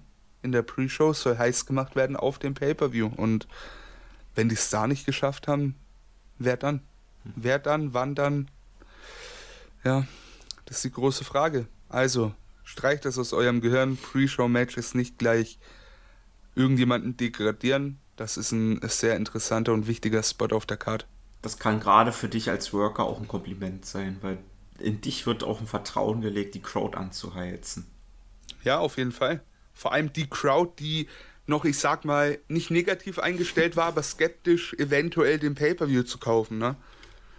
Demnach, du musst da, ich sag mal, eine Zielgruppe damit ansprechen oder versuchen anzusprechen und die dazu bringen, den Pay-Per-View zu kaufen. Und ich kann mir wirklich vorstellen, dass es wenige bis keine äh, Pre-Show-Matches gab, die eventuell danach so viele Buys für den Pay-Per-View generiert haben wie dieses Match. Ja, kann ich dir zustimmen. Aber komm, weil du schon die krassen Reaktionen für Rio angesprochen hast. Inwiefern würdest du die Pro äh, Pops von Rio mit denen für den Hangman vergleichen? hm, so gern ich Rio mag, aber Hangman, da hat man gemerkt, der Typ ist ein fucking Star. Und dieses ganze Biertrinker-Gimmick, ne? Und ich sag mal, dieser Badass Cowboy, der er mittlerweile ist, ne? Den hattest du ja vorher bei der, bei der letzten vollen Crowd eigentlich in der Form noch gar nicht. Da Doch. hat man auch dahingehend na, so aber noch nicht. Nee, noch nicht so, aber das äh, Biertrinker-Gimmick. Und was ich auch in dem Match am meisten vermisst habe, war endlich mal wieder Cowboy-Shit-Chance zu hören, weil das war. Das erinnerte mich wieder an mein absolut, bis einer meiner absoluten Lieblings-AEW-Matches. Die Bugs gegen Omega ich, und Page. Ja, ja, ja. Ich sag mal so, du hattest Hangman schon, aber da war noch wesentlich mehr depressed. Da war der, der ganze Charakter noch, ich sag mal im Ganzen wirklich anders und noch nicht so weit fortgeschritten. Und dass der jetzt noch solche Reaktionen zieht, auch ein Beweis dafür, dass AEW in der, auch in der Pandemiezeit, wo die viel Kacke hätte, hätten machen können, ja, weil, come on, eine Woche war getaped, die andere war vor Publikum, da kann man schon viel drehen, was sowas angeht. Trotz allem gut auf die Fans gehört haben und wirklich, wirklich äh, gut gearbeitet haben, gerade für Page aber auch für Cage. Also Brian Cage hat auch, finde ich, super Reaktionen gezogen. Der ganze, das ganze Match fand ich richtig geil. Zwölf Minuten ging das, fand ich echt gut. Das hat sich angefühlt wie 20 Minuten, was die da, also jetzt nicht im ja. negativen Sinne 20 Minuten, ja. sondern im positiven Sinne 20 Minuten, was die da gewirkt haben. Ja, die haben sehr viel untergebracht und vor allem, ich sag mal, dieses, ja, dieser Ansatz zum Overbooking mit Team Taz und der scheinbar jetzt wirkliche Faceturn von Brian Cage, das war schon sehr, sehr, sehr gut untergebracht. Also da, ich war ein riesen... Also ich habe viel kritisiert von Cage, ja. Mhm. In Vergangenheit und war auch nicht so hyped, ihn bei AEW zu sehen im letzten Jahr. Du hast ja auch äh, schon des Öfteren auch mal sein, äh, seine Workrate auch kritisiert, aber das wollte ich dich ja auch schon fragen. Hat er dich jetzt ein bisschen mehr überzeugt von sein Können oder? also vom Können hat er immer was drauf, aber er hat halt seine, ich sag mal, gefährlichen Momente, ne? Mhm. Und die gerade in der Derby-Story oder auch, weißt du, auch die Powerbomb gegen Sting, da habe ich mit Adrian schon so oft drüber gesprochen. Es gibt so viele, die diese eine Powerbomb, diesen ersten Bump von Sting so in den Himmel gelobt haben. Ach, wie safe. Ähm, War es nicht. Ja? Bitte nichts Negatives mehr. Wir hatten eine Regel vereinbart ist in Ordnung. Aber faktisch gesehen, ähm, ja, Cage über die letzten Monate hinweg, ähm, ja, nicht zu einem Liebling entwickelt, aber zu einem Mann, den ich ganz gern sehe. Auch dieses Match ursprünglich war ich skeptisch, dass es hier nochmal auf die Karte kam. Das gab es ja vor Wochen schon bei Dynamite. Ähm, aber grundlegend, ich habe da Bock drauf. Und du hast halt wieder zwei neue Contender für, für Kenny mal wieder. Page war ja schon immer so, ne, hat man gemeint, das muss der Nächste sein, der Kenny den Titel abnimmt, ne? Aber mit Cage hast du jetzt ein Babyface ähm, für die nächsten Monate eventuell, der auch äh, bei Kenny ganz gut und legitim um den Titel challengen kann, ne? Ja. Also da habe ich echt sehr viel Bock drauf und vor allem nach diesem Match, das hat mir sehr viel Spaß gemacht. Und bei dem breiten, breiten Roster, was AEW hat, gerade auch was Main Event Talent angeht, was äh, Omega herausfordern kann, finde ich es auch gut, dass man auch äh, sich auch irgendwie Zeit kaufen kann für den großen Payoff, weil man kann immer noch gut einen Jungle Boy, einen Christian noch davor stellen oder auch einen Cage. Also ja. Ja, du hast dann echt mittlerweile sehr viele Möglichkeiten und da hat man hier genau bei diesem Pay-per-View schon zu Beginn sehr gut angefangen. Ja. Ist das so? Ja, also da haben sie wirklich super aufgebaut. Ich würde dann zum zweiten Match übergehen, wenn du keinen Kommentar mehr zu dem Match hast. Also dann gehen wir gern zum zweiten Match über und da ähm, ja gehen gern mal leite mal über, wenn du Bock hast. Ich sag mal so, eigentlich war ja schon immer auch zu NXTs Best äh, Hochzeiten immer die Tag Team Title Matches das Highlight und das war es auch an diesem Abend. Und mein Gott, war das ein Hammer-Match. Wir haben ja schon eine wunderbare Story-Schlacht und Storytelling von den Bucks und Kingston und Mox erwartet. Aber sowas mit den ganzen Hommages und äh, Flashbacks an die bisherige Young Bucks Story. Also das war Bilderbuch. Fand ich auch richtig gut. Und äh, da habe ich mich wieder erwischt, so richtig ins K-Fape gefangen gewesen zu sein, ja. Ich habe unnormal für die Faces, also für Mox und Kingston in dem Fall, echt sehr viel plädiert, gibt den die Tag Team Titel. Ich will die gewinnen sehen. Ich muss auch zugeben, ich habe ja auch in unserem Tippspiel auf die Bugs getippt, aber so wie das Match abgelaufen ist, hätte ich ganz ehrlich auf die zwei Punkte, die ich äh, für den Bugs-Tipp gekriegt hätte, auf die hätte ich jetzt ehrlich gesagt beim Matchverlauf ehrlich gesagt geschissen und dir die zwei Punkte gegeben, weil die Titel hatten wirklich Mox und Kingston mehr verdient. Ja, in der ganzen Story wirklich, äh, da hat man wirklich gut Face Heal sag ich mal, overgebracht. Das hat sehr gut funktioniert, diese ganze Geschichte. Und am Ende, okay, ne, die Bugs verteidigen ist natürlich nie schlecht in gewisser Weise, ne? Aber ich hätte mich echt verdammt für Mox und Kingston gefreut. Ich, ich, find, am Ende ich finde, Tages, ist, ich finde auch immer, es ist ein Gütesiegel für, äh, eine sehr gut, für ein sehr gut aufgebautes Match, wenn du sagen kannst, es kann der eine gewinnen, es kann der andere gewinnen. Es würde beides Sinn ergeben. Ich kann mich als Wrestling-Fan hinsetzen, das Match angucken. Muss, muss mich nicht ärgern über das Finish, weil der Sieger ist egal.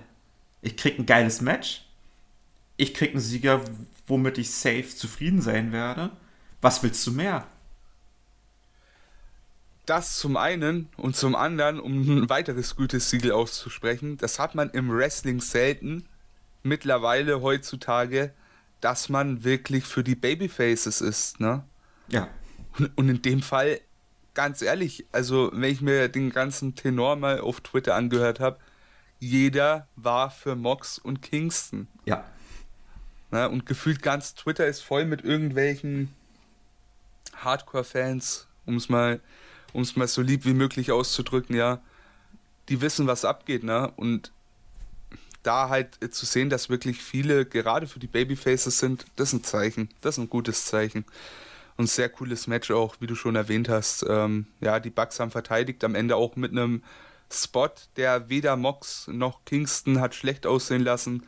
Es gab den BTE-Trigger mehrfach gegen Moxley. Viermal habe ich äh, bei Wrestling Infos gelesen, haben sie den verpasst. Danach muss es vorbei sein. Ganz klare Sache. Und wirklich, wirklich cool gemacht. Hat mich sehr gefreut, dieses Match. Was, was mich. Was mich aber auch gefreut hat, Boy, war die Casino Battle Royale. Ich wollte auch noch was im Tag Team Title Match sagen. Wolltest du noch? Ja. Okay, dann. Und zwar eine Sache, die mich auch sehr äh, aus dem Stuhl hat aufspringen lassen. Also jetzt nicht wegen der Spannung, sondern waren auch diese zahlweisen Hommages, die sie auch während des Matches gemacht haben. Sei es von den Bugs die Shield Powerbomb, die sie einmal gegen Mox angeteasert haben oder auch der Brawl am Anfang, wo sich Mox sich eine Dose Bier nimmt und sie à la Setman in den Kopf haut. Und was gab es dann noch? Irgendeine geile Hommage gab es auch noch, wo einer von den Bugs äh, Kingston im Sharpshooter hatte. Nee, das war Mox gewesen, hat er geblutet. Und Mox wird so la Steve Austin so halb bewusstlos. Ja, Mann, das war schon, das war schon cool also immer wieder diese kleinen Easter Eggs mit einzubauen, das gehört für mich in so einem Meisterwerk auch immer mit dazu. Hast du da bis auf die Shield Powerbomb die auch bemerkt oder hast du da jetzt nicht? Also ich muss, ich muss ehrlich sein, viel war da jetzt nicht an Easter Eggs, auf die ich aufgepasst habe. Ja, also es war nicht mein Hauptaugenmerk in dem Match, muss ich ganz ehrlich sein. Okay. Vielleicht habe ich auch vieles einfach nicht gesehen, aber kann auch sein. Ja. Aber das sind für, ähm, aber das sind für mich auch immer Sachen, die, äh, die auch immer sehr schön in ein Match reinpassen. Sei es bei Edge gegen Orton oder auch bei Bucks gegen FTR, dass man gerade so eine Hommages mit einbaut. Ja, es ist einfach, es nimmt anderen, die sie nicht kennen, nichts weg, aber gibt denen, die aufgepasst haben und viel gesehen haben, einfach nochmal ein kleines äh, Dankeschön mit, ne? Also ja. es ist wirklich cool gemacht. Ja, jetzt kannst du gerne deine Überleitung nochmal rausholen. Sorry. nee, ich brauche keine Überleitung. Wir gehen einfach über zum okay. Casino Battle Royale. Ähm, ja, mehr oder weniger Number One Contenders Match für die AEW World Championship. Wir hatten hier wieder 21 äh, Leute, die hier in der, in der Casino Battle Royale um einen, ja, um ein Titelmatch gegen Kenny oder eventuell Park oder eventuell Orange Cassidy gekämpft haben. Und ich muss ehrlich sein, für mich mit einer der besten Battle Royals bei AEW. Es war teilweise echt äh, sloppy geworkt vom Working, aber vom, vom Booking her fand ich die überragend. Was ich auch geil fand, jeder hat wirklich seinen Entrance bekommen. Heißt wirklich volles Haus, jeder durfte zu seiner Musik rauskommen. Das war eine coole Sache.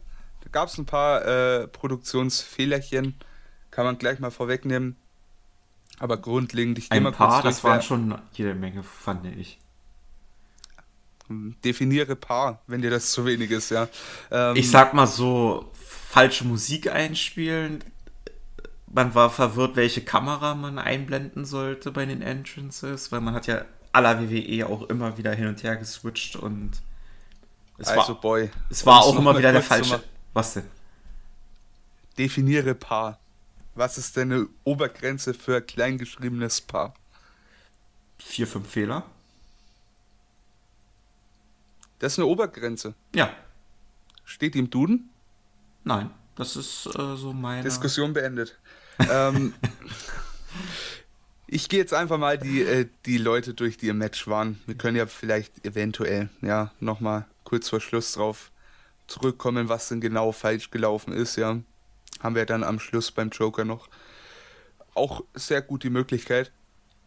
Es waren drin Christian Cage, Matt Seidel, Powerhouse Hobbs, Dustin Rhodes, mein absoluter Favorite der letzten Monate, Max Caster, Isaiah Cassidy, Matt Hardy, Preston Vance, Nick Comoroto, Serpentico, der lass mich nicht lügen, entweder QT Marshall oder Blade ersetzt hat, ja. Das war, äh, QT, das war QT Marshall, den sie ähm, ausgeschrieben haben, weil er sich verletzt hatte angeblich. Ja, dann hatten wir noch äh, Brian Pillman Jr., Griff Garrison, Colt Cabana, Anthony Bowens, Pentel Zero M, Jungle Boy, Mark Quinn, Aaron Solo, der hat dann Blade ersetzt, wenn ich das dann richtig im Kopf habe. Evil Uno, Lee Johnson und den Joker, auf den kommen wir aber gleich zurück. Ähm, erstmal dieses ganze Teilnehmerfeld, da gab es, sag ich mal, nicht so viele Namen, würde ich jetzt meinen, die das äh, legitim hätten gewinnen können. Ich würde auch sagen, am Ende den, den Sieger hätte ich jetzt nicht als Sieger getippt, habe ich auch äh, natürlich nicht. So, da, ähm, kann, da kann ich jetzt mal den aus deiner Sicht schlechten Adrian-Witz gehen. Auf den richtigen Sieger der Casino Battle Royale zu tippen, ist fast so wie Casino zu spielen. Ha. Ha. Aber ich kann nicht mehr. Ich kann nicht mehr. Ich habe schon so viel über diesen Witz gelacht, jetzt hört es auch langsam wieder auf. Also mir, nee, mir treibt aber noch ein Lächeln aufs Gesicht, Adrian, falls du das hörst. Äh, dreckiger Schleimer. Das bist du. Nee, äh, wie auch immer. Also es war, ich sag mal so, hätte ich es eingrenzen müssen oder hätte ich einen Tipp gegeben und den haben wir alle natürlich ähm, getippt, war am Ende Christian Cage. Hat das gewonnen? Nein, hat er nicht. Am Ende war es der werte Jungle Boy, ja, der das Ding gemacht hat. Und das war eine riesen Überraschung. Was aber auch eine Überraschung war, war der Joker, ja. Und das war der werte Herr Leo Rush. Mit dem hätte ich zum einen nicht gerechnet, dass er der Joker wird. Zum anderen nicht, dass er dann auch so schnell wieder weg war. Ne? Also der war ja relativ zügig wieder eliminiert. Ja. Ich bin jetzt. Wow. Leo Rush fand ich äh, zu Tour 5 Live-Zeiten gut, aber es war eine gute Überraschung, aber jetzt nicht einer, wo ich mich jetzt tierisch gefreut hätte. Ich hätte es natürlich tatsächlich mehr gefreut, da bin ich jetzt mehr egoistisch, dass zum Beispiel jetzt ein Paul White doch aufgestanden wäre. Ja, aber als WWE-Fanboy guckt man ja auch kein New Japan Strong. Demnach geht da vieles verloren, was Leo Rush betrifft. Ja, ähm, ja der, der werte Herr ist ja bei New Japan unter Vertrag, also einer, ein weiterer Mann, der ähm, auch als New Japan Wrestler unter, ja, bei AEW auftreten kann und hoffentlich noch wird, hat jetzt hier nicht so seinen Breakout-Moment gehabt, muss man auch an der Stelle mal sagen. Es ging ein bisschen was daneben, sah nicht alles gerade so clean aus, ne? Generell fand ich auch in der Battle Royale waren gerade auch am Anfang viele Eliminations wirkten sehr komisch, beziehungsweise auch ungeplant. Sei es äh, das frühe Ausscheiden von Max Caster zum Beispiel. Da sah es fast so aus, als würde er versuchen, sich irgendwie am Seil festzuhalten und dann sah es irgendwie komplett weird aus, dass er sich irgendwie hat fallen lassen oder so. Keine Ahnung. Ich sag mal, so grundlegend kann man, kann man sowas schon machen, ne? Na, aber ich, ich, ich fand mal so, so, als ich das live gesehen habe, haben sich manche Eliminations sich für mich so ein bisschen komisch angefühlt, als würde ich, als, da würde ich mir eher die Frage stellen, war das jetzt so geplant oder? Ja, aber an sich soll es doch genauso sein. Also ich, ich verstehe, was du meinst, aber ich sehe jetzt da nicht so diesen riesen Kritikpunkt drin. Was ich eher schwach fand, war dann halt eben, wie du schon vorhin erwähnt hast, die Kameraarbeit dahingehend. Du hast teilweise Eliminations nicht mitbekommen. Sogar die Kommentatoren hatten nicht auf dem Schirm, wer jetzt eliminiert war und wer nicht. Das war schon dann eher das Problem. Aber so dass jetzt eine Elimination aussieht, als wäre sie nicht geplant, mein Gott. Ich meine, in gewisser Weise. Es, ich sag mal so, solange sich keiner dabei verletzt oder es nicht großartig ein, ich sag mal, Botch in dem Sinne war, finde ich, äh, sehe ich da jetzt gar kein Problem darin. Okay, also das sind unterschiedliche Auffassungen, die wir da haben und ja. Also für mich ist das wirklich, bei, bei, bei mir äh, nimmt das immer so ein bisschen, sieht das immer ein bisschen komisch aus bei einer Battle Royale, wenn das immer so jemand hält sich am Seil fest, will sich in, äh, äh, irgendwie wieder in den Ring rollen und dann fällt er doch irgendwie plump rüber. Aber ja. Ich sag mal so, würde man das Ganze realistisch betrachten, ja. Da würde nicht jede Elimination ähm, clean aussehen. Ne? Mhm. Ne? Demnach, ja, ich kann da nur meinen Standpunkt nochmal festmachen. Ne? Ich sehe da jetzt dahingehend kein Problem drin. Wir haben die Kameraarbeit nochmal ähm, angesprochen gehabt. Das war nicht alles. Kamera war überall, aber auch nirgendwo. Aber was, was finde ich noch ekliger war, war einfach die Musik. Und wo mir das am besten aufgefallen ist, war dann am Ende bei äh, Mark Quinn tatsächlich. Der Countdown geht runter.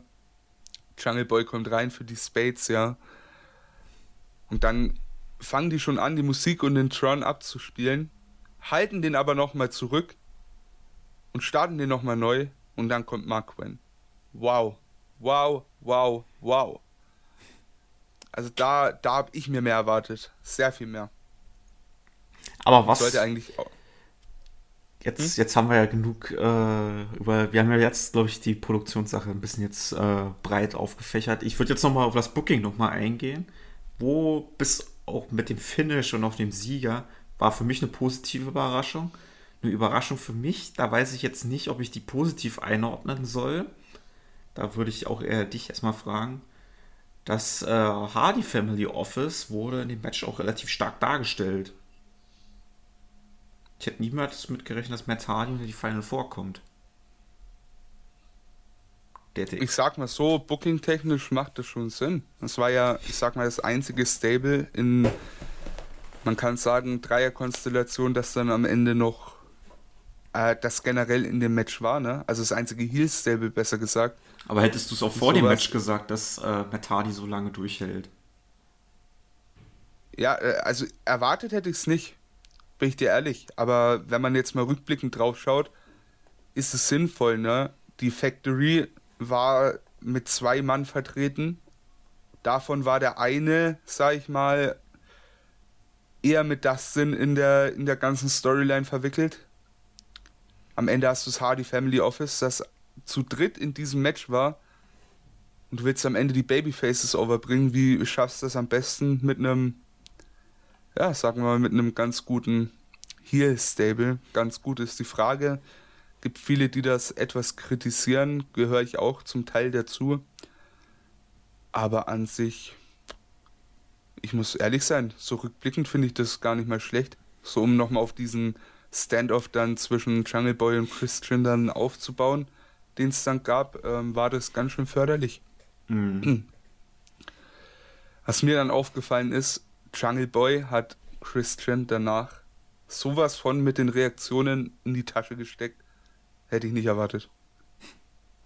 Also ich hätte es schon damit gerechnet, weil Jungle Boy ist wirklich eins der äh, Großprojekte von AEW. Auch bei den Fans war er auch schon bei Revolution schon extrem over.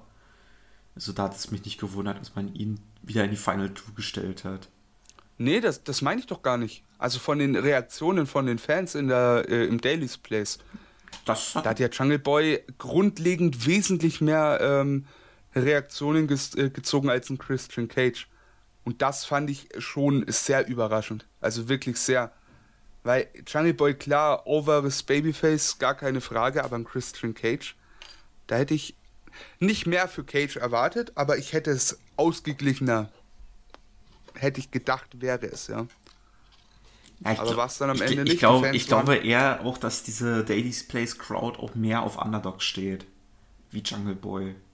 Bei Christian ist ja dieser Veteran, den auch viele, glaube ich, auch als Sieger gesehen haben, dachten, ach, den, der schmeißt doch eh Jungle Boy raus. Deshalb feuern wir mal ein bisschen Jungle Boy an. Und dafür war auch der Pop, glaube ich, auch umso mehr groß, als er überraschend gewonnen hat. Ja, auf jeden Fall. Ich dachte halt wirklich am Ende dann, hey, gibt Jungle Boy den Sieg. Ja, ich ich habe mir, also ich mir nicht ausmalen können, dass Jungle Boy das Ding gewinnt. Ich dachte, okay, jetzt gibt es dieses typische 101 am Ende, ne? Und Jungle Boy wird dann ja unglücklich über, übers Top Rope gehen. Und ich dachte mir so, ey, äh, TK, sprech mit dem Ref, lass den was durchsagen, ey, Jungle Boy muss das Ding gewinnen. Und letztendlich hat er es gemacht und das war dann so eine wirklich, wie du sagst, eine riesengroße Überraschung. Hätte ich wirklich nicht damit gerechnet. Ein geiler Sieger. Also ja. wirklich geiler Sieger, Top-Reaktionen. Wirklich stark. Und äh, wenn wir jetzt vom Top-Sieger kommen, kommen wir jetzt, glaube ich, eher zu einem Flop-Sieger, glaube ich. Ja. Nämlich. Achso, du willst gar nicht?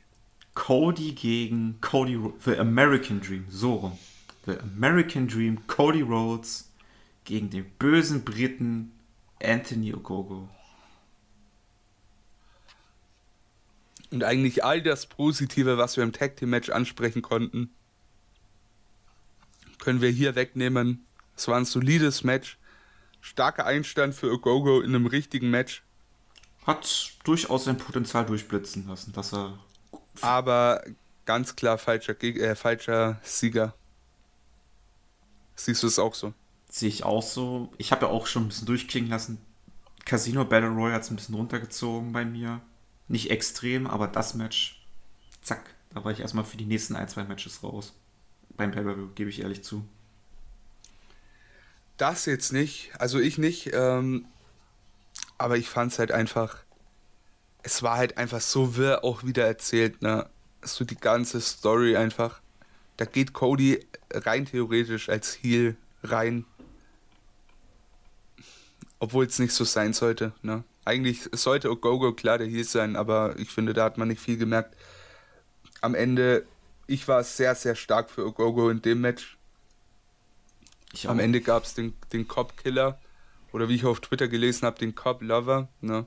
Weil Cody ja das große Babyface, der American Dream, ne? Nach wie auch immer. Ja, ich weiß nicht, das muss auf jeden Fall nochmal auf ein Match zulaufen, wo Gogo dann den Sieg zurückholt. Ich, ich kann es nicht anders sehen. Ich, ich, ich weiß nicht, was, was es sich dabei gedacht haben. Ich finde, es hätte, das wäre eine perfekte Chance gewesen, die beiden zu double-turnen tatsächlich zu Double Turn und auch, das habe ich auch schon äh, in unserem Tippspiel-Preview schon gesagt, der Sieg Codys ergibt für mich null Sinn. Du, er, hat ja, jetzt, er, er, die, er, hat jedes Match gegen die Factory bisher gewonnen. Ogogo ist ein upcoming Star, der den Sieg mehr braucht als ein Cody, der schon durch seine äh, Big Show, oder wie auch immer die heißt, Go Big Show oder wie auch immer. Ja, genau. Schon quasi auf dem Weg zum Mainstream-Star ist, das hätte in Ogogo ziemlich einen Push gegeben. Nur wenn, nur wenn mal Cody sagt, ähm, komm, ich, ich mache den Job für dich, damit wir wieder einen neuen Topstar in der Company haben. Aber nein. Und da muss ich jetzt auch den Chris müssen zustimmen, dass da ging Cody wirklich, äh, da ging Codys Ego mal wieder ein bisschen zu weit, was das anging. Das sehe ich auf jeden Fall auch. Ja. Ich bin gespannt, wie es weitergeht, weil ich meine, ganz aufzugeben ist es noch nicht. Ne? Wir haben wir haben ja Fighterfest noch vor der Tür.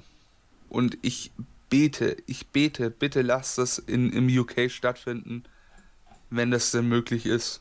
Hoffentlich beruhigt, sich, hoffentlich beruhigt sich das dann auch wieder mit Corona. Sie sind ja mit Impfen sehr weit, aber zurzeit wird es. Dann kann, ja, das wird halt eng, ne? Wir haben jetzt schon Juni, wann ist Fighterfest? Wahrscheinlich im Juli irgendwann.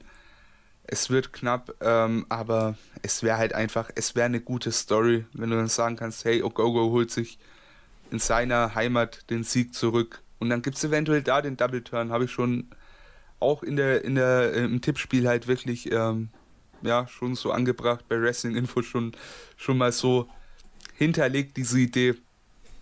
Fände ich cool. Aber, ey, nee, wirklich, das ich fand das nicht geil. Ich fand das echt nicht geil, dass Cody da gewonnen hat. Also überhaupt nicht. Und eine Sache, die ich auch schon 10.000 Mal gepredigt habe, ja, war ja klar, dass wenn Ogogo kommt, der einzige Gegner aus der Nightmare Family, der ihm dann, sag ich mal, gewachsen ist, ist dann einfach Cody. Ich habe von Anfang an gesagt, hey, die bringen jetzt diesen Leberhaken so over. Lass das Match gegen Cody kommen, der bekommt relativ früh einen ab, bekommt noch einen im Match und am Ende juckt es ihn einfach nicht.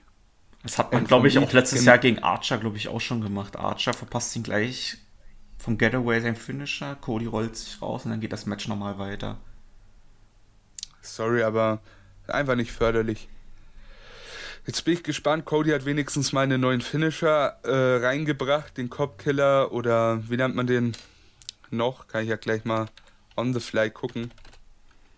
Ist halt bekannt als Und, und eine positive Sache ist, Cody hat sein altes Theme wieder. Aber auch nicht ganz, ne? Nicht ganz. Also es hat, äh, es ist zwar, ähm, ich sag mal zurück, aber hat natürlich wegen seinem American Nightmare Gedöns ein bisschen was, ja. Ich finde ja immer noch sein, ich fand immer noch sein Prolog am Anfang immer noch richtig gut, aber das ist ja auch jetzt weg mittlerweile. Na, das war doch drin. Wrestling has more than one Royal Family. Oder ja, meinst du den ganzen? Den ganzen. Den ganzen zeigen sie nicht mehr so oft finde, in den letzten Wochen. Naja. Finde ich auch gut, dass der in voller Gänze gar nicht da ist. Ähm, warte, habe ich Homicide gesagt? Ich glaube, das war der falsche. Homicide oder Hernandez waren das mit dem Copkiller. Bin gerade ähm, ein bisschen zu zu lost, bin ich dir ehrlich. Naja. Ah, wie auch immer. Auf jeden Fall den Copkiller. Wer ihn kennt, der kennt ihn. Auch so eine Sache, nachdem der Crossroads quasi tot war. Anstatt man den aufbaut. Ach. Ach. Ach. Und jetzt musst du mir mal aushelfen, ne? Kam jetzt das neue Signing oder kam jetzt erst Miro gegen Archer? Erst kam Miro gegen Archer. Äh, spring einfach rein, du hast wahrscheinlich die, ähm, ja, die Chronologie besser vor Augen. Ja, ich habe auch gerade äh, nochmal die Matchcard aufgemacht und zwar war dann Miro gegen Archer. Hat knapp 10 Minuten das Match bekommen. Fand ich solider Clash von Big Man, jetzt für mich jetzt nichts Besonderes. Aber man konnte auch wieder sehen, selbst Miro wurde gegen Archer, der auch Monster war, der hatte ihn auch schon ziemlich gut im Griff gehabt. Also Boah. Ja, Miro wird sehr dominant gebuckt, ne? Auch gegen Archer, damit hätte ich ehrlich gesagt nicht gerechnet. Ich dachte, dass ihm Archer da viel mehr Parole bietet. Ich glaube, seine größten Offense-Aktion hat er auch nur durch Hilfe von Jack Roberts bekommen. Was dann auch wieder ein interessanter Spot war, war ja das dann mit der Schlange, ne? Hm. War ja obviously keine Schlange im Sack. äh, sonst hätte Miro die wahrscheinlich nicht so äh, ja, bis zum bis zum Entrance-Tunnel geschleudert. Und wir wissen auch, dass AEW, was äh, Tierliebe angeht, einen unschönen Track Record mittlerweile hat. Ja, ja, ja. Ich, ich, kann mir vorstellen, dass, dass man das einfach nur gemacht hat, um, hey, bisschen kontroverse. Oh, mach mal. Hm. Ähm, ja, kann man machen, ne? Kann man machen. Am Ende des Tages, äh, Miro verteidigt. Ich habe auch nichts anderes erwartet. Dass es dann doch so dominant wird, hätte ich nicht gedacht. Aber schon sagst. Aber, aber schon jetzt was, wo ich jetzt nicht meckern kann, sondern sagen kann, das passt gut in Bruce Aufbau mit rein. Auf jeden Fall. Ich bin halt nur gespannt, wo es mit Archer hingeht. Das, äh, Der bekommt halt ich dahingehend hab, ich, immer die schlechten Spots. Ich, ne? ich habe ja, ich habe es ja auch schon in der Preview schon doll ausgegraben. Ich hoffe mal wirklich, dass Archer mal wirklich seinen großen Moment kriegt mit dem Titelgewinn. Auf jeden Fall. Also es wäre sehr, sehr schön für ihn. Hat in den letzten Jahren sehr viel Gutes getan. Ja, ja. wäre echt äh, nicht schlecht, wenn der dann früher oder später auch seinen großen Moment bekommt. Wer auch. Ja, mit, das, das hast mir jetzt gerade eine sehr gute Überleitung gegeben. Wer, ja, wer auch in den letzten ein, zwei Jahren sehr viel getan hat für AEW, gerade auch für die Women's Division, ist Dr. Britt Baker. DMD. Sie wurde neue AEW Women's Championess. Sie hat sich gegen Hikaru Shida durchgesetzt in einem Match, was anfangs so ein bisschen Startschwierigkeiten hatte, aber mich dann gerade auch am Ende übelst abgeholt hat und alles war und auch nach dem Sieg, das war Emotion pur gewesen. Und ich, ich gebe dir mein Wort, ich habe ja schon, ich war schon seit dem ersten AEW-Match von Britt Baker ein großer Fan von ihr. Aber das wird diejenige sein, die wirklich AEW auf die nächste Stufe bringen wird, was Women's Wrestling angeht. Ich sag mal so, ihr erstes Match bei AEW, ihre ersten Auftritte bei AEW fand ich nicht geil. Eigentlich bis zum Heel-Turn war da wenig. Also war da wenig bis fast gar nichts ich habe da schon ein Talent durchschimmern sehen, als er so gegen Kylie Ray beim ersten Double or Nothing so ein bisschen die Heel-Rolle übernommen hat. Ja, das war halt eben das. Man hat die versucht, als Babyface zu pushen und es war halt einfach dumm gemacht, weil die halt einfach so dumm es klingt, aber die hat halt so ein, so ein Resting Bitch-Face. Punkt. Ne?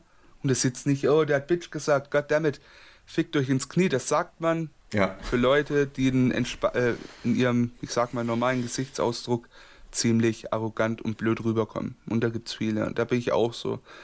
Ich kann mir vorstellen, Adrian ist auch so. Den habe ich noch nie nicht, äh, nicht excited gesehen. Aber dem sein Gesicht traue ich das auch zu. Ist halt kein, ja, lovable Character in dem Sinne, ne? Demnach ähm, war dieser Heel-Turn mehr als überfällig damals. Und da ist sie auch voll drin aufgegangen. Auch hier in der ganzen Story, auch mit äh, Thunder Rosa vorher. Super Programm.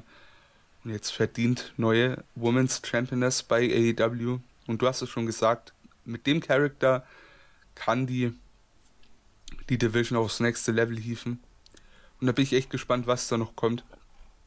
Shida hatte auch einen super Run als Champion ist jetzt vorbei, wird sicherlich äh, früher oder später auch nochmal angreifen. Wie man da mit ihr jetzt weitermacht, bin ich auch mal gespannt. Weil so außerhalb vom Title Picture hat man noch nicht so viel Cooles von der Women's Division durchschimmern sehen. Vielleicht mal, ja, ein Programm, vielleicht mal ein Programm mit Rio vielleicht. Eventuell. Spekuliert man ja auch auf einen Heel-Turn, ne? Mit äh, Shida wäre ähm, in so einem Programm mit äh, Rio sehr sinnvoll. Auch ihr Englisch finde ich mittlerweile ist ziemlich gut geworden. Also Promos kann sie, glaube ich, halten. Auf jeden Fall. Also dahingehend äh, sehe ich auch überhaupt keine Probleme mehr. Ich habe da echt mal, also ich habe echt Bock, äh, wie es da weitergeht.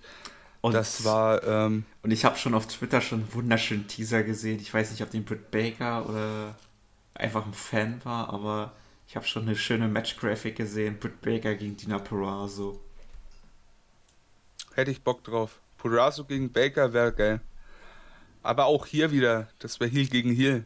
Müsste man auch erst wieder mal jemanden turnen in gewisser Weise. Ich sag mal so, ähm, so, wie, so wie Baker zurzeit bei der Crowd ankommt, würde ich sagen, dass, dass, da braucht man jetzt nicht so den entsprechenden Heel-Turn, sondern das kann man so mit Character Evolution so ein bisschen mehr in die Face-Schiene schon. Ja, klar. Kann man, klar, aber Turn ist am Ende Turn. Ja, Turn ist äh, am Ende Turn, Turn ist am Ende Turn, da gebe ich dir recht. Aber bei Britt Baker braucht man jetzt nicht so, so einen radikalen Schritt mittlerweile, sondern das, Nee, da- das, das, das kriegt, man, das nicht. kriegt man mittlerweile durch äh, Character Evolution hin.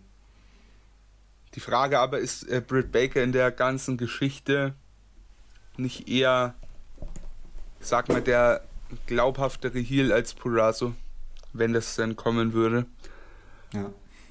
Von daher, ich wäre eher auf der anderen Seite und würde sagen, hey, ähm, Purazo Face, Baker Heel. Aber mal schauen, vielleicht kommt es auch nie, wer weiß. Ähm, aber cool zu sehen wäre es auf jeden Fall. ja. So, kommen wir jetzt mal zum nächsten Match, weil das sei nie kam. Ich habe gerade nachgeguckt, erst nach dem Co-Main-Event. Ah, okay. Und das war, glaube ich, für uns beide das oder das Überraschungsmatch des Abends, glaube ich. Darby Allen und Sting gegen Ethan Page und Scorpio Sky. Und eins nehme ich schon mal vorweg. Ich habe es ja schon angeteasert. Ähm, ich habe mich in diesem Pay-Per-View in zwei Menschen verliebt. Eine war Serena Deep und die an der andere ist Ethan Page. Ich dachte, es kommt ein anderer Punkt, bei dem ich das sagen kann. Aber hier kann ich es gerne nochmal noch mal sagen. Wer hat's dir gesagt? Emra. Man könnte mittlerweile so, So. ein bisschen wie, ähm, wie bei dieser einen Werbung machen. Wer hat's gesagt? Der Ricola. Emra. genau wie bei Ricola. Nee, ähm, ja, also Ethan Page fa- fand ich auch in dem Match wirklich überragend. Einen anderen Mann, den man wirklich loben muss und vor allem für sein Alter ist der werte Herr Sting, ja. Und alle waren überrascht, alle waren überrascht. Hast du die letzte Podcast-Ausgabe im Ganzen gehört? Ganz ehrlich, ich habe sie mir angehört und fühlt euch nicht offended, Chris und Tim, aber ich musste als Sting-Fan so dermaßen den Kopf schütteln, als ich eure Aussagen gehört habe. Weil Sting ist jemand, der war vor seiner Verletzung und ist immer noch in absoluter Topform. Und hast du den Pop gesehen, als er sein T-Shirt alleine ausgezogen hat? Der Typ sieht gena mindestens genauso krass im Shape aus wie bei seinem letzten Match bei der WWE. Und das ist fast sechs Jahre her. Also, Und jetzt mal als, ähm, um mal auf die Performance äh, zu kommen, ja. Wer hatte recht? Wer hat's gesagt? Emra. Mal wieder. Ich könnte ein fucking Scout fürs Wrestling werden, Mann. Ah, ganz, äh, ich, ich gebe auch ehrlich zu, ich, ich, äh, ich kenne Sting jetzt nicht persönlich gut, aber Sting ist ein anderer Typ als da. Er ist kein Goldberg, der einfach nur seine, seine Standardaktion bringt. Hat Sting ja auch größtenteils in dem Match gemacht. Aber der Typ war sich für nichts zu schade gewesen und man hat ihm auch körperlich angesehen, dass der krass im Shape einfach ist. Der ist. Äh, Ja, auch der Dive, der, ey, das macht ein anderer in dem Alter nicht so, ne? Nee. Auch wie der ausgeführt war, weil ich, ich habe auch schon Clips gesehen von Sting, dass er noch krassere Dives gezeigt hat, als er bei WCW war. Aber so von der Ausführung her hat er hat der nichts verlernt über die Jahre. Ja, es sei einfach mal gesagt, mal wieder hatte ich recht, mal wieder, ja, mal wieder. Ende vom Lied, äh, super Match. Darby Allen und Sting gehen over. Ich habe dagegen getippt im Tippspiel, ja. Letztendlich äh, war es mir aber dann auch für diese Punkte relativ egal. Ich habe recht behalten damit, dass Sting delivern wird und da bin ich schon stolz genug drauf. Da- Ethan Page habe ich dir von Anfang an gesagt, der Typ ist cool. Jetzt kannst du mir glauben, jetzt glaubst du mir ähm, auch da. Super Sache. Ich, ich würde mal ger ich würde gerne mal vom Tim jetzt mal die Meinung hören, weil er hat gesagt, er kann Ethan Page nicht leihen. Also da gehen ihm, da gehen ihm, glaube ich, mittlerweile die Argumente aus, wenn er das Match für ihn. er, er hat ja gemeint, er kann Ethan Page nicht leiden, weil der Scorpio Sky runterzieht. Ach so. Oh. Dafür kann Lass ich einfach mal, lass ich einfach mal so stehen. ich sag mal so, dafür kann der Page nichts. Ja, das stimmt allerdings. Und also ganz ehrlich, du kannst mir nicht erzählen, dass Page hier der, ich sag mal, belanglosere Part im, im Team äh, und Sky war. Nee. Gerade auch seine Mimik, Überhaupt nicht. auch seine Mimik und auch, was von den Kommentatoren angesprochen worden ist, dass er Darby Allen mal in den Indies mal übelst krass verletzt hat. Das wusste ich zum Beispiel, habe ich mal vor ein paar Tagen mal gehört, im Vorlauf. Aber auch seine Mimik, als er ihn einmal in die Zuschauer geschmissen hat, das ist einfach, das kann nicht jedermann. Und auch so glaubhaft. Also, ja, der Typ, der, ich finde ihn echt geil. Also ich mag den echt sehr, sehr gern. Also, also Ethan Page, ich weiß, du kannst glaube ich kein Deutsch, aber in mir hast du mit, dein, mit deiner Leistung wirklich einen neuen Fan gewonnen, der auch treu an deiner Seite jetzt stehen wird. Sehr stark. Sehr, sehr stark. Ähm, ja, um nochmal ganz kurz auf Twitter zurückzukommen. Es gab Experten, die meinten, Ethan Page und Scorpio Sky haben keine Reaktionen gezogen. Das ist die bittere Wahrheit. So oder so ähnlich, ja. Aber da würde ich, oh. da würde ich lieber einer Meinung von unserem geliebten Freund Nick vom Schwitzcast. Grüße gehen Der raus. Kurt Cobain, Grüße gehen raus. Und da muss ich äh, eher seinen Punkt anführen. Und zwar, Heels sind auch dazu da, um Pops für die Faces zu erhöhen. Und nicht um selber als, äh, ne, äh, als Publikumslieblinge overzukommen. A, die brauchen keine Face-Reaktionen. B, wenn die ausgebuht werden, ist es das eine, ja. Aber im Vordergrund sollte doch immer stehen, dass die Faces dadurch mehr Pops bekommen. Das sollen keine Selbstdarsteller sein in dem Sinne, das sollen fucking ja, Support Acts für die Main Characters sein, die in dem Moment halt einfach Sting und Darby waren. Demnach verstehe ich die Kritik daran nicht. Und da gab es noch so einen schlauen Fan, so einen richtig schlauen Fan. Ich weiß nicht, ob ich den Tweet finde. Der hat was geschrieben von wegen, ja, warte. Oh, oh ich habe den Tweet äh, tatsächlich da. Ich habe den Tweet tatsächlich da. Oh. Oder, ach ne. Doch, natürlich habe ich ihn. Natürlich habe ich ihn nicht beim vorbereitet. Hm. War zu erwarten, hoffe man reagiert dann auch schleunigst. Man hört es zwar nicht, weil ich die, äh, na doch, in meiner Aufnahme hört man es tatsächlich. Ich habe gerade einen kleinen Applaus angestimmt. Ja, Bullshit des Jahres 2021. Also ganz ehrlich, Leute, die behaupten, dass Sky oder Page nach der Leistung und Team Tess hat schon im Vorfeld zu Revolution schon einen krassen Job gemacht mit Darby und Sting. Aber die beiden, die haben diese Messlatte auch nochmal für die zukünftigen Gegner nochmal höher gelegt. Also, wer da sagt, dass die keine Topstars sind, also. Ja, to Topstars würde ich nicht sagen. Äh, nicht, aber, aber, aber Stars. Aber Stars. Ich sag einfach perfekt für die Rolle. Mhm. Also, Im Endeffekt kann man sagen. Also ganz ehrlich, ganz ehrlich, Rolle. wenn ihr gewisse Companies oder Booker kritisieren wollt, dann kehrt erstmal schön vor eurer eigenen Haustür, bevor ihr solche Kritik äußert. Weil wenn das Ding ist halt, wir haben es auch, ey, wir haben es alle hochgradig kritisiert, was man mit Page und Sky gemacht hat, gar keine Frage. Ja, aber wenn man aber nach so ein Match, aber wenn man nach so einem Match weiterhin immer noch diese Hate-Schiene fährt und das konsequent ignoriert, ja. Dann also im Endeffekt kann man sagen, dahingehend alles richtig gemacht. Genau. Die Babyfaces sind overgegangen, haben aufgrund des guten Heelworks von den beiden ziemlich, ziemlich gute Reaktionen gezogen und damit sollte das Thema abgehakt sein. Top-Arbeit geleistet von allen vier Beteiligten. Bin gespannt, wo es weitergeht für beide. Ethan Page und Sky werden jetzt äh, scheinbar regulär als Team antreten. Wurde ja auch ihr Tag-Team-Ranking, sag ich mal, oder was heißt Ranking, ihr, ihre Tag-Team äh, ne, wurde ja auch äh, ganz schön mit eingebracht, haben neuen Tag-Team-Namen, The Man of the Year und so weiter. Ähm, ja, bin gespannt, wo es weitergeht. Ich bin echt gespannt und vor allem ja. für Sting und Darby.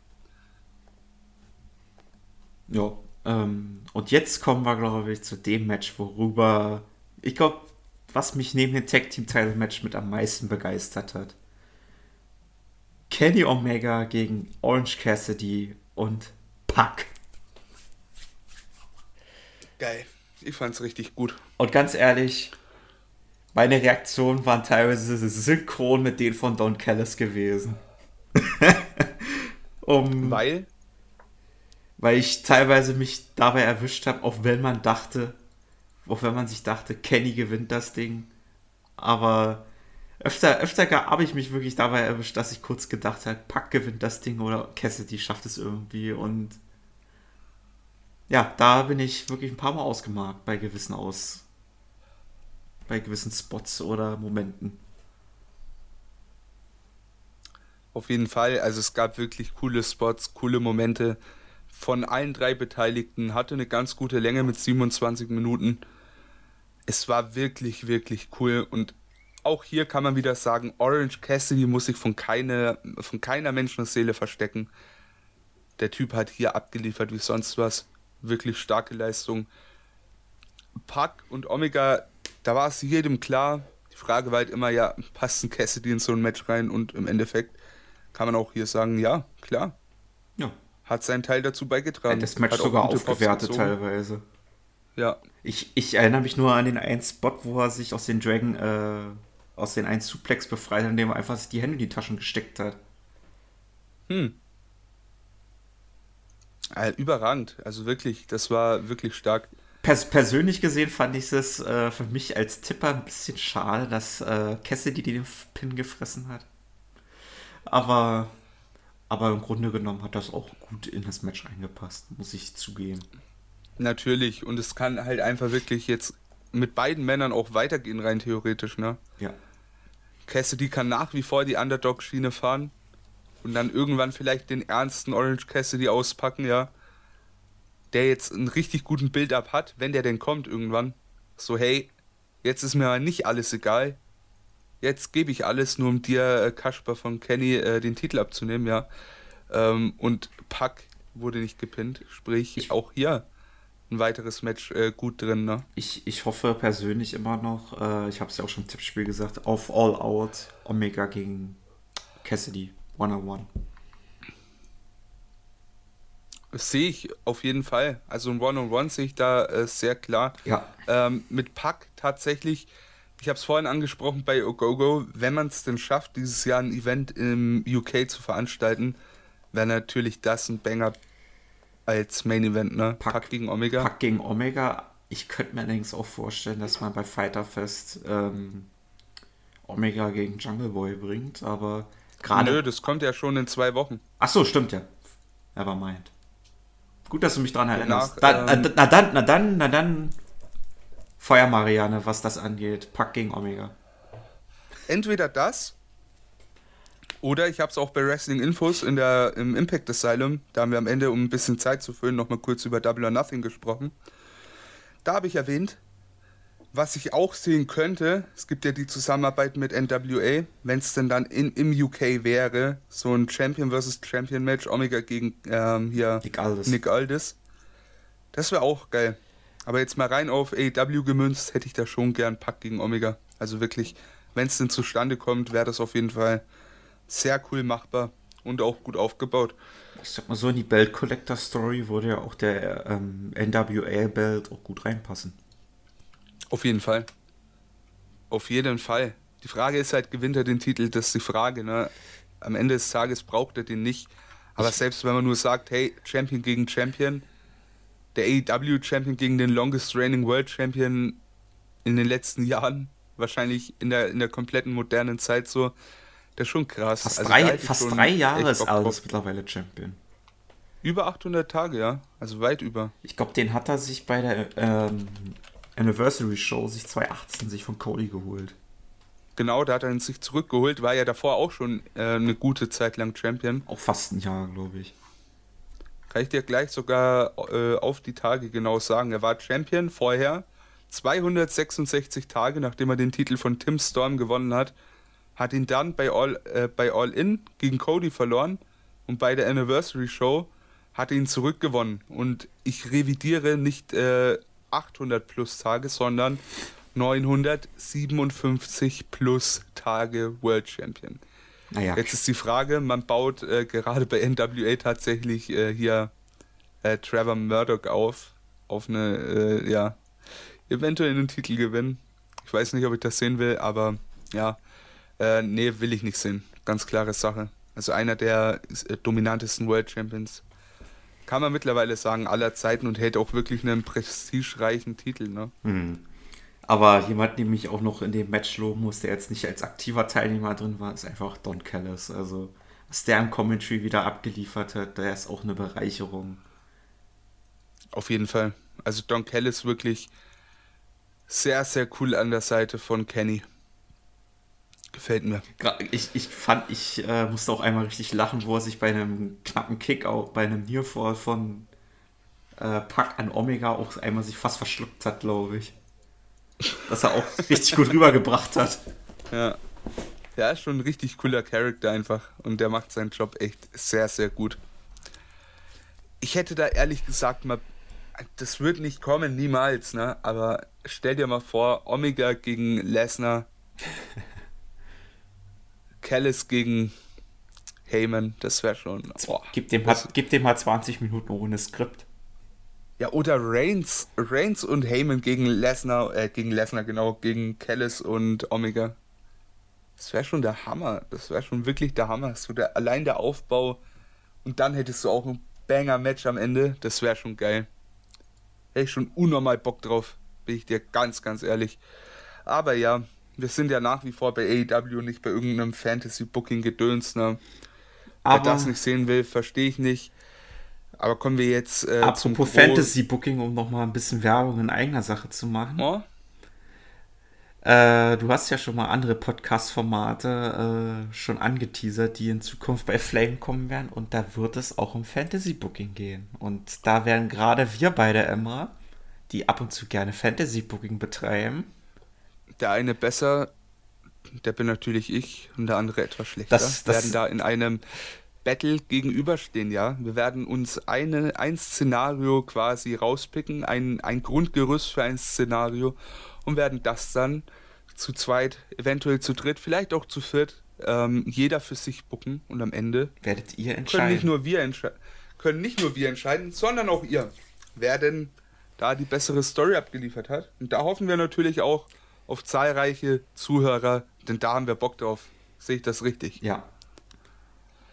Gut. Kommen wir zum, wenn wir bei Fantasy Booking bleiben, kommen wir zum nächsten, ja, war für viele vielleicht auch eher schwer zu erwarten. Eine große Überraschung war das sogar für mich gewesen.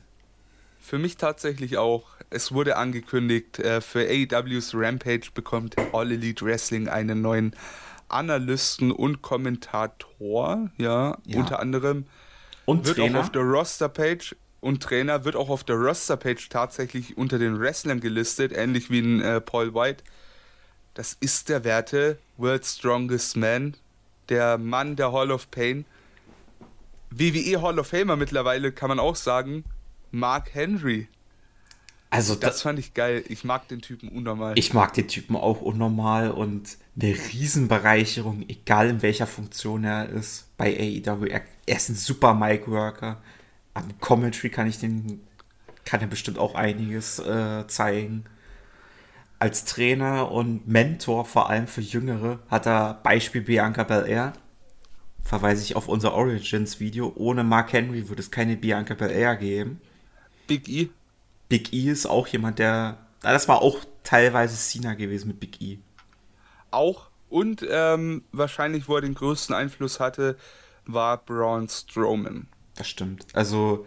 Mittlerweile entlassen, aber schon eigentlich ein guter Scout. Auch dahingehend kann man sagen, äh, hat er wirklich tolle Arbeit geleistet. Man, man ne? könnte fast meinen, dass Emra und Mark Henry über ein paar Ecken miteinander verwandt sind.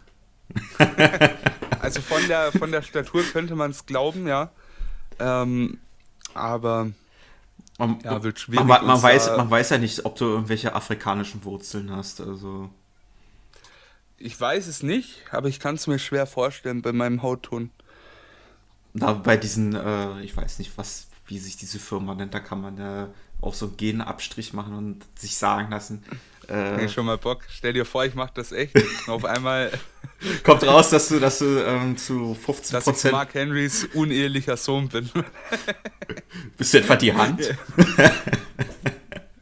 oh Gott, nee, das, das geht nicht auf. Also ein bisschen kanakische Wurzeln habe ich ja doch. Ne? Ähm, nee, also auch in jeden äh, Türken da draußen, der sich jetzt eventuell ange äh, angesprochen gefühlt hat, ja, ein bisschen butthurt ist. Klar sagt man nicht Kanake, aber ich bin ja selber einer, wenn man so möchte. Ähm, ja, also ich finde es wirklich großartig, dass der Mann da ist. Ich mochte den wirklich schon immer. Auch bin als, gespannt. Auch als Wrestler würde ich den jetzt in, de, in dem Shape, in dem er gerade ist, auch mal gerne mal jetzt im Ring sehen. Gerade bei AEW. Der ist in großartiger Shape, ja. Da stimme ich dir zu weil du es ansprichst, Wrestler, mein kleines Quickfire. Gib mir mal drei, äh, ich sag mal Traumgegner, gegen die du Henry sehen würdest aus dem aktuellen AEW-Roster. Das ist gut. Ähm, erstmal. So die ersten drei, die dir einfallen. Muss nicht groß durchdacht sein. Okay. Ähm, Wardlow, Archer und, mhm. und vielleicht ein Cage. Echt? Also du bist da hauptsächlich bei den Big Men, ne? Sehe ich, ich, tatsächlich, finde ich interessant, aber ich hätte Bock auf Darby Allen, Jungle Boy und Wardlow. Weil diesen Big Man Clash fände ich geil. Allein der Gedanke, wie er einen Mark Henry äh, zum F10 auf den Schultern hat und dadurch den Ring spinnt, fände ich cool. Ähm, Honorable Mention hierbei äh, wäre für mich äh, Powerhouse Hobbs. Hätte ich auch unnormal Bock drauf auf so einen Clash. Ich glaube, ich, glaub, ich glaube auch, dass Mark Henry sehr viel von Powerhouse Hobbs hält. Also die Paarung werden wir, glaube ich, safe bei AEW sehen, wenn Mark Henry. Also wenn Henry in den Ring steigt, ja, äh, sehe ich das auch sehr, sehr sinnvoll, die beiden gegenüberzustellen. Ähm, ansonsten Jungle Boy, Darby Allen, die würden sich den Arsch aufsellen dafür. Das wäre so eine richtig geile Underdog-Story. Da hätte ich Bock drauf. Ansonsten natürlich den Banger. Ja, wir erinnern uns zurück an den Titelgewinn von Daniel Bryan, als er seinen Mann in den Bankkoffer eingelöst hat. Wir könnten ja auch sehen, Paul White gegen Mark Henry. Kommt da keine Freude in dir hoch? Mann, ah. dann vielleicht Great Khali gegen Mark Henry. Nein. Äh, der ist ja auch mehr oder weniger frei. Daniel Bryan gegen Mark Henry könnten wir rein theoretisch auch sehen. Das war damals eine interessante, das war damals eine sehr interessante Storyline bei der WWE. Die Oder, pass auf, WrestleMania Rückmatch, Mark Henry gegen Ryback. Okay, ich stoße da nicht auf so viel Zuspruch. Alles gut, ähm, habe ich auch nicht erwartet. Warum, warum Ryback? Warum Ryback bei AEW? Naja, der ist frei, warum nicht? Ja gut, dann könnte, äh, äh, dann könnte ich auch sagen, ähm, ähm, wen könnte man da aufnehmen, wer total scheiße ist. Da könnte ich auch sagen, scheiße, jetzt fällt mir gerade dieser eine scheiß Name nicht ein, der nicht so, so gut workt. Wobei Ryback gar nicht scheiße ist, ne? Also ich finde, der hat gerade in der letzten Zeit, in der er bei WWE war, hat er wirklich ähm, noch gute Matches rausgehauen, vor allem gegen Kalisto. Das war schon nicht schlecht. Das Problem. Jetzt, jetzt, jetzt, fällt mir jetzt gerade ein. Da könntest du auch Alberto Del Rio sagen. Nee, den will ich nicht sehen. Siehste. Den will ich nicht sehen. Nie mehr. Ich muss mir schon das Match gegen Andrade anschauen, aber. Nee. ähm, ja, nee. Wie auch immer, das waren alles jetzt nur hingespinste ab äh, Big Show tatsächlich. Äh, Brauche ich aber, nicht. Aber Daniel, Bryan, aber Daniel Bryan wäre auch eine geile Paarung außerhalb der WWE-Bubble. Ja, wäre mal interessant zu sehen, ja.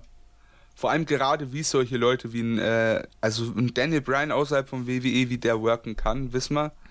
Aber wie es ein Mark Henry zum Beispiel machen würde, was er denn eventuell anders machen könnte, würde, wäre schon mal interessant zu sehen. Bin ich ganz ehrlich.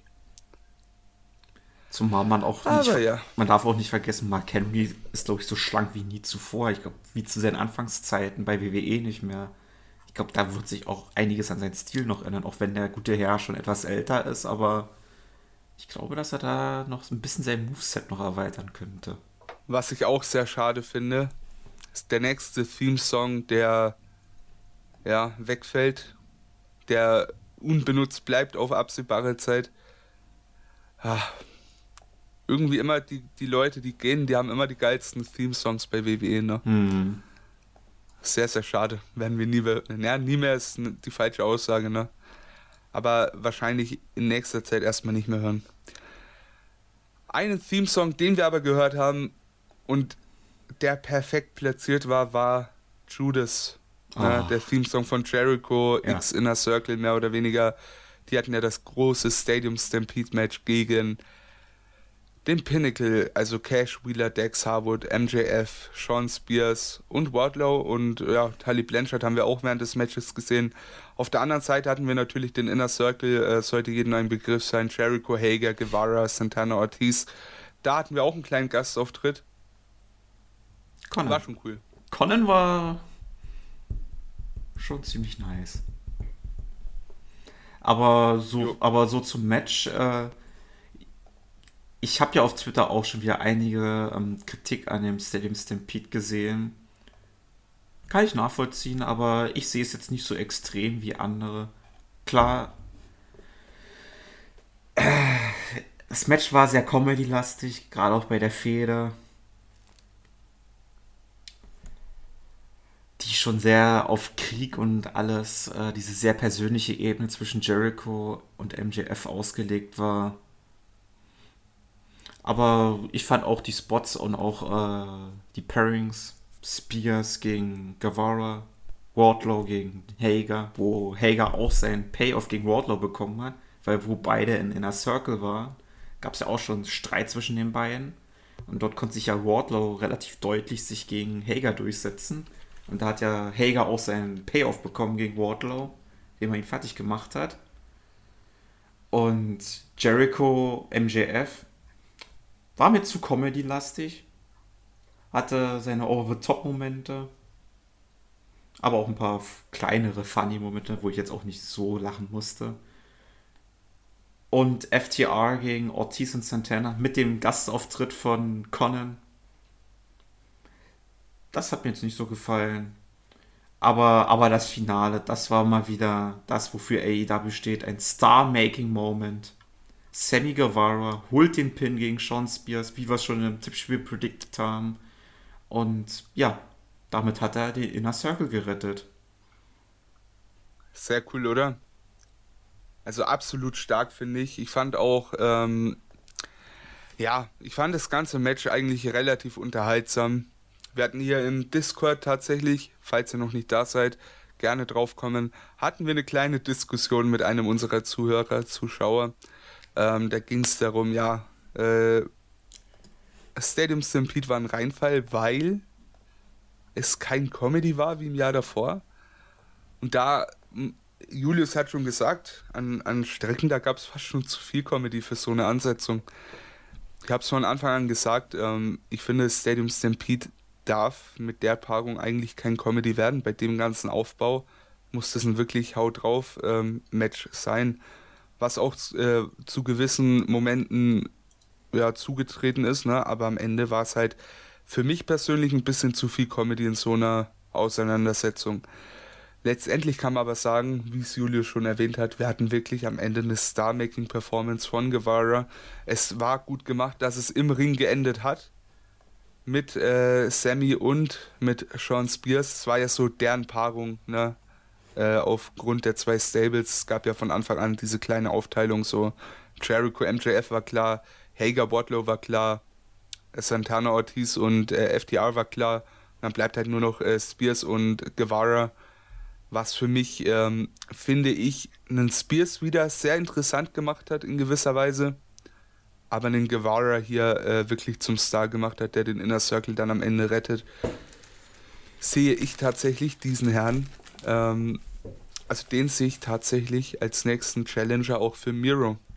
Babyface Guevara gegen Top Heel Miro um den TNT-Titel halte ich für sehr realistisch und auch für eine sehr interessante Ansetzung.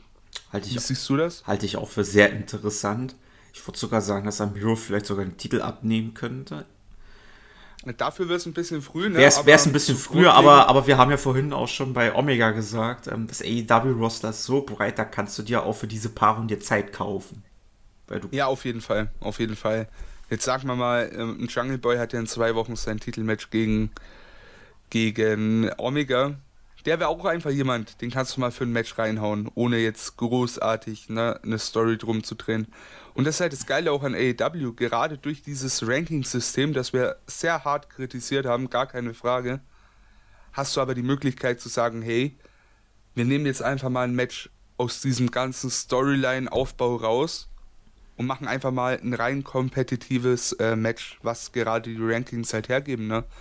Und da hast du halt wirklich äh, ein paar coole Leute, die du da antreten lassen kannst ähm, als Babyface zum Beispiel. Da wären Lee Johnson, finde ich, sehr, sehr interessant. Und Frankie Kazarian ist jetzt eher so in Richtung ähm, ich Kenny unterwegs. Ich würde eher, würd eher sagen, wenn, wenn du wirklich schon die Paarung Guevara gegen Miro aufbauen willst, dann würde ich das auch äh, so als Storyline verpacken, dass auch Miro wirklich gegen kleinere Leute von Guevaras Statur antreten wird. Da hast du ja schon gesagt. Ja, auf jeden Fall. Jungle Boy, Max Caster würde ich auch noch in den Topf schmeißen. Gerade für einen Diss-Track gegen äh, Miro. ja. Wobei Caster schon etwas größer er ist. Schon, er ist schon etwas größer, aber, er, aber im Vergleich zu einem Miro ist er immer noch ein Strich in der, Land, in der Landschaft. Am Ende, ja, wie gesagt, du hast halt auch ein paar Darkworker, die du mal reinhauen kannst, ne? So ein Sean Dean hat gerade unterschrieben. Also was heißt gerade?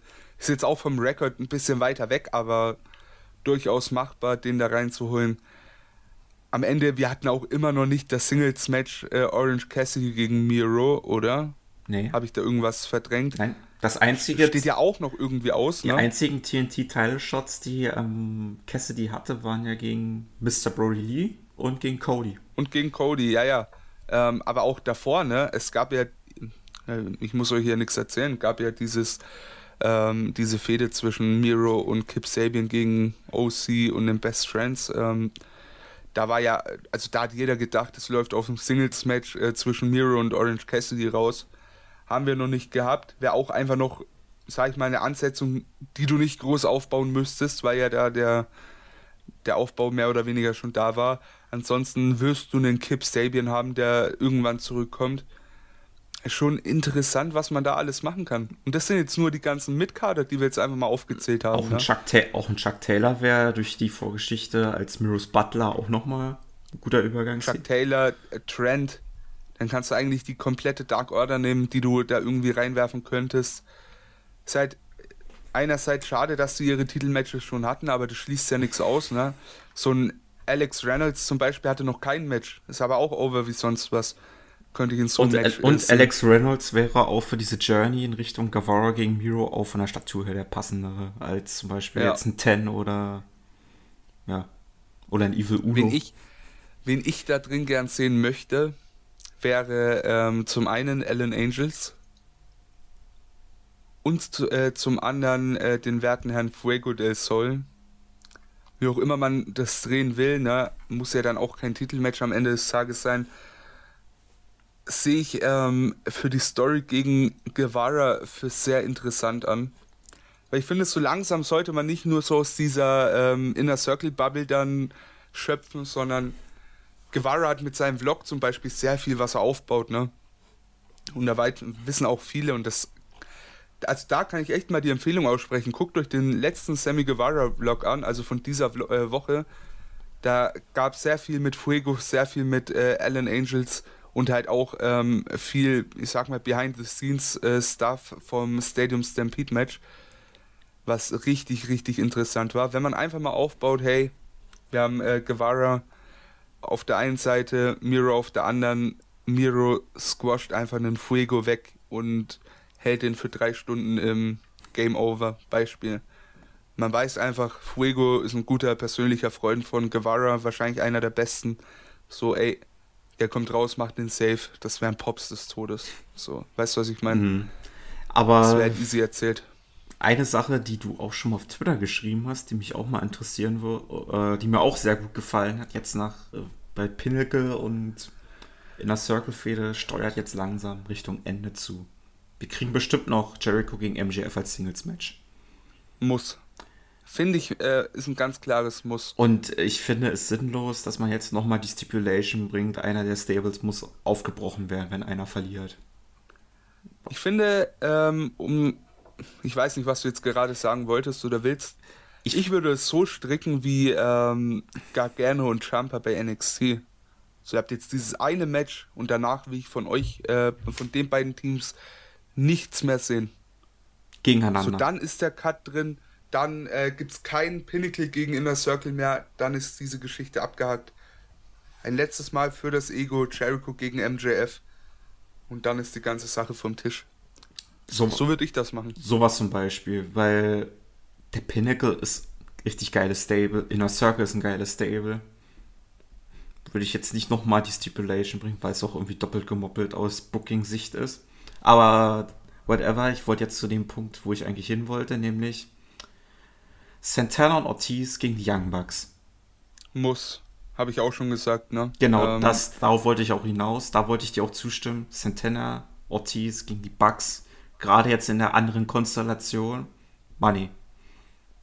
Auf jeden Fall. Und vor allem, du hast halt wirklich jetzt äh, Babyfaces, ne, mit äh, Santana und Ortiz, die halt wirklich auch gut aufgebaute Gegner für äh, die Bugs um die Titel werden. Sehe ich auch, auch für realistisch an, tatsächlich, dass die dann am Ende des Tages auch als äh, Champions davongehen. Ne? Ich sehe sie sogar weit vorne als Challenger ähm, für All Out. Ja, wäre auch, wär auch wieder ein geschlossener Kreis, ne? Bei All Out debütiert, ursprünglich.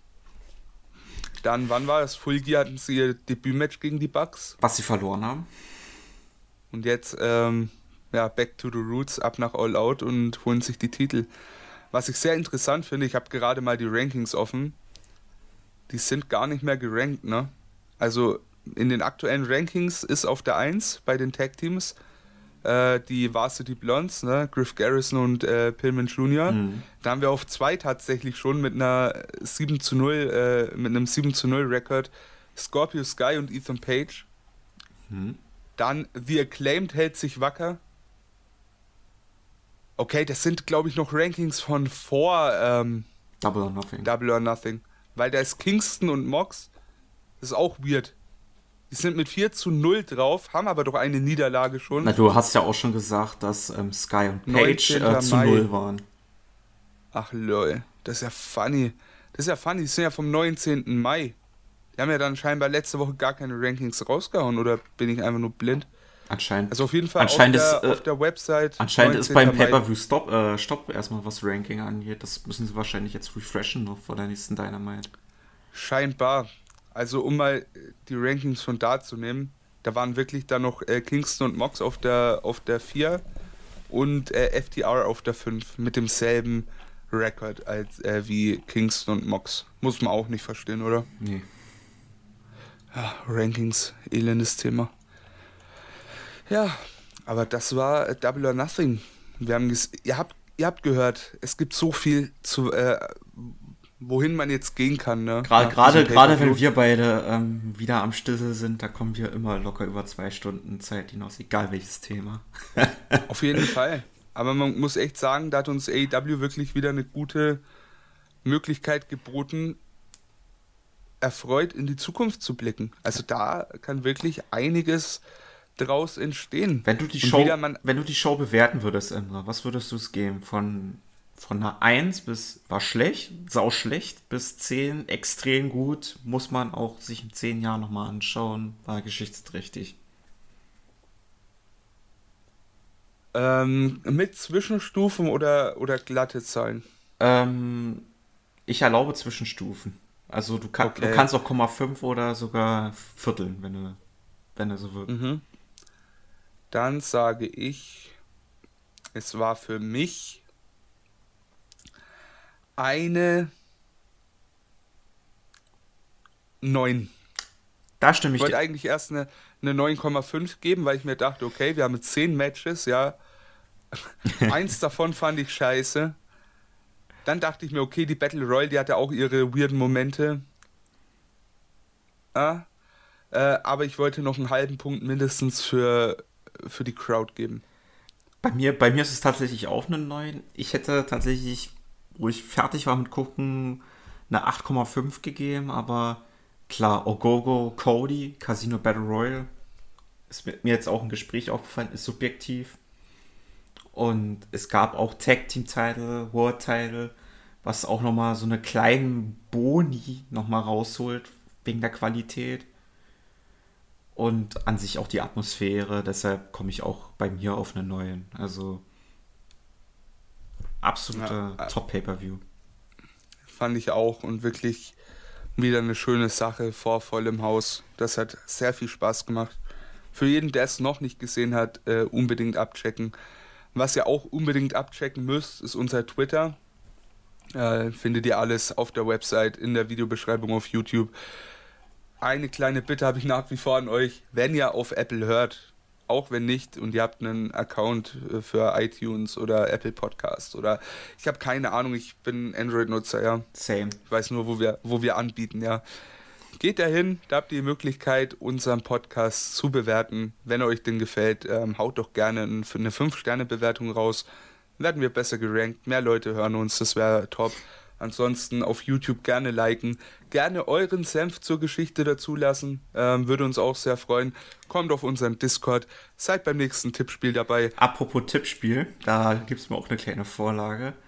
Im Tippspiel sind wir beide mittlerweile, was die, was die Punkte angeht, gleich auf, was AEW Pay-Per-Views angeht, während Adrian uns auch wieder bei Double or Nothing ziemlich ausgezogen hat, was die Punkte anging. Also dabei, da müssen wir beide noch irgendwie nachlegen.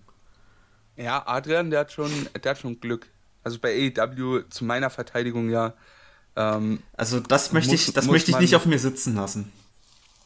Ne, da muss man echt sagen, es ist echt sehr, sehr schwierig zu tippen. Ne? Also da vieles, da rechnet man schwer mhm. mit. Ja, wurde ja auch schon bei WWE per Views unterstellt, dass ich äh, mir gewisse Matchausgänge gekauft habe. ha, hast du? Habt ihr mir mal gesagt vor der Aufnahme, dass ich gewisse Matchausgänge gekauft habe? Ja, ja. Das war eine Feststellung. Das hast du, mein Freund. Ja, bei, ähm, bei NXT wirkte das schon bei einigen Matches schon wirklich verdächtig, aber ich habe, ich würde mir wünschen, einen Draht zu Wind zu haben. Wenn ich einen hätte, würde ich mich eher als Booker mir äh, anbieten, damit, äh, du hast es ja schon gesagt, du wünschst dir eine starke WWE mit mir als Booker. Wäre die WWE, glaube ich, stärker, als sie heute ist. Äh, ja. Zu klingen. An sich ja, besser als heute vielleicht. Besser als würde ich sie booken, ich glaube nicht. Nee, Stell mal vor, wir, wir, beide, wir beide als Headbooker der WWE. Also dann, dann habt ihr euren Spaß, glaube ich. Dafür, dann habt ihr euren Spaß. Ein gutes Beispiel ist unser Video zu Kurt Engel, findet ihr auf unserem YouTube-Channel.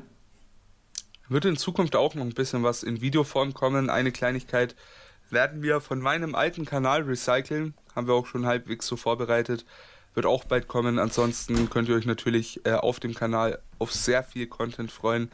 Ähm, wir haben nächste Woche tatsächlich den 12. Juni. Da wird was Großes stattfinden. Unser erstes WWE 2K19, kann man sagen, mit Mods ähm, stattfindendes Wrestling-Event, selbst gebuckt, selbst, ja, selbst aufgenommen, ja. Ähm, dies, das ist schon echt eine ganz coole Sache. Da unbedingt reinschauen. 12. Juni um 20 Uhr äh, auf YouTube in der Premiere. Ansonsten ähm, könnt ihr erwarten eine New Japan Dominion Review von Werten Chris zusammen mit Julian, der sein Debüt gegeben hat, zu einer äh, Classic Review zu Wrestle Kingdom 9. Die kam im Laufe der Woche. Sehr coole Sache. Da auch unbedingt mal reinhören.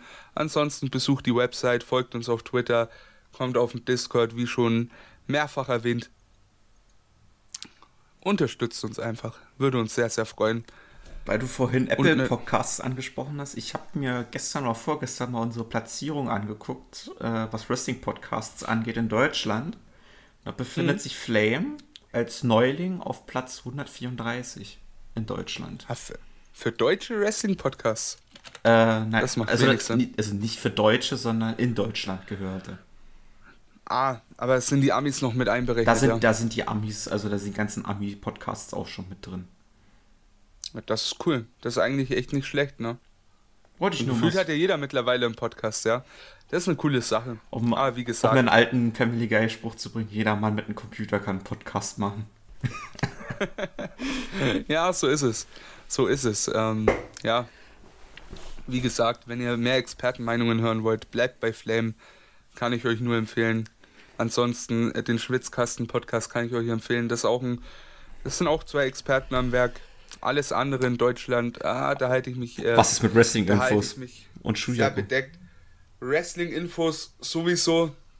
Shuyaku gehört ja mehr oder weniger dazu. Da kommt auch in Zukunft was. Also abchecken. Viel Japan-Content.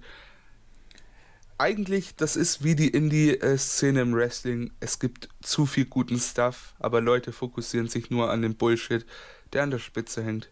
Wer das auch immer und, ist. Und gewisse, und gewisse Leute und geilen Content noch wieder die Paywall setzen. Ah, haben wir das gesagt? Wen, wen meinen wir nur damit? Wer weiß.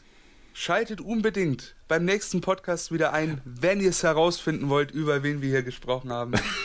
es war mir eine Ehre, dass ihr zugehört habt. Julius, es war mir ein Fest, dass du dabei warst. Ähm, wirklich coole Sache. Ja, Emra, es macht mir auch immer wieder Spaß mit dir, vor allem auch über AEW zu talken. Weil ich schätze gerade auch, äh, was äh, Talents angeht, deine Meinung da sehr. Und ich habe mich auch wieder bei Double or Nothing erwischt, dass du mal wieder, gerade was Ethan Page angeht, recht hattest. Ja, sowas freut mich natürlich zu hören. Ja, bewertet, wo ihr nur könnt. Alles andere habe ich geplagt. Es war mir wieder wirklich ein Fest. Bis zum nächsten Mal bei Flame.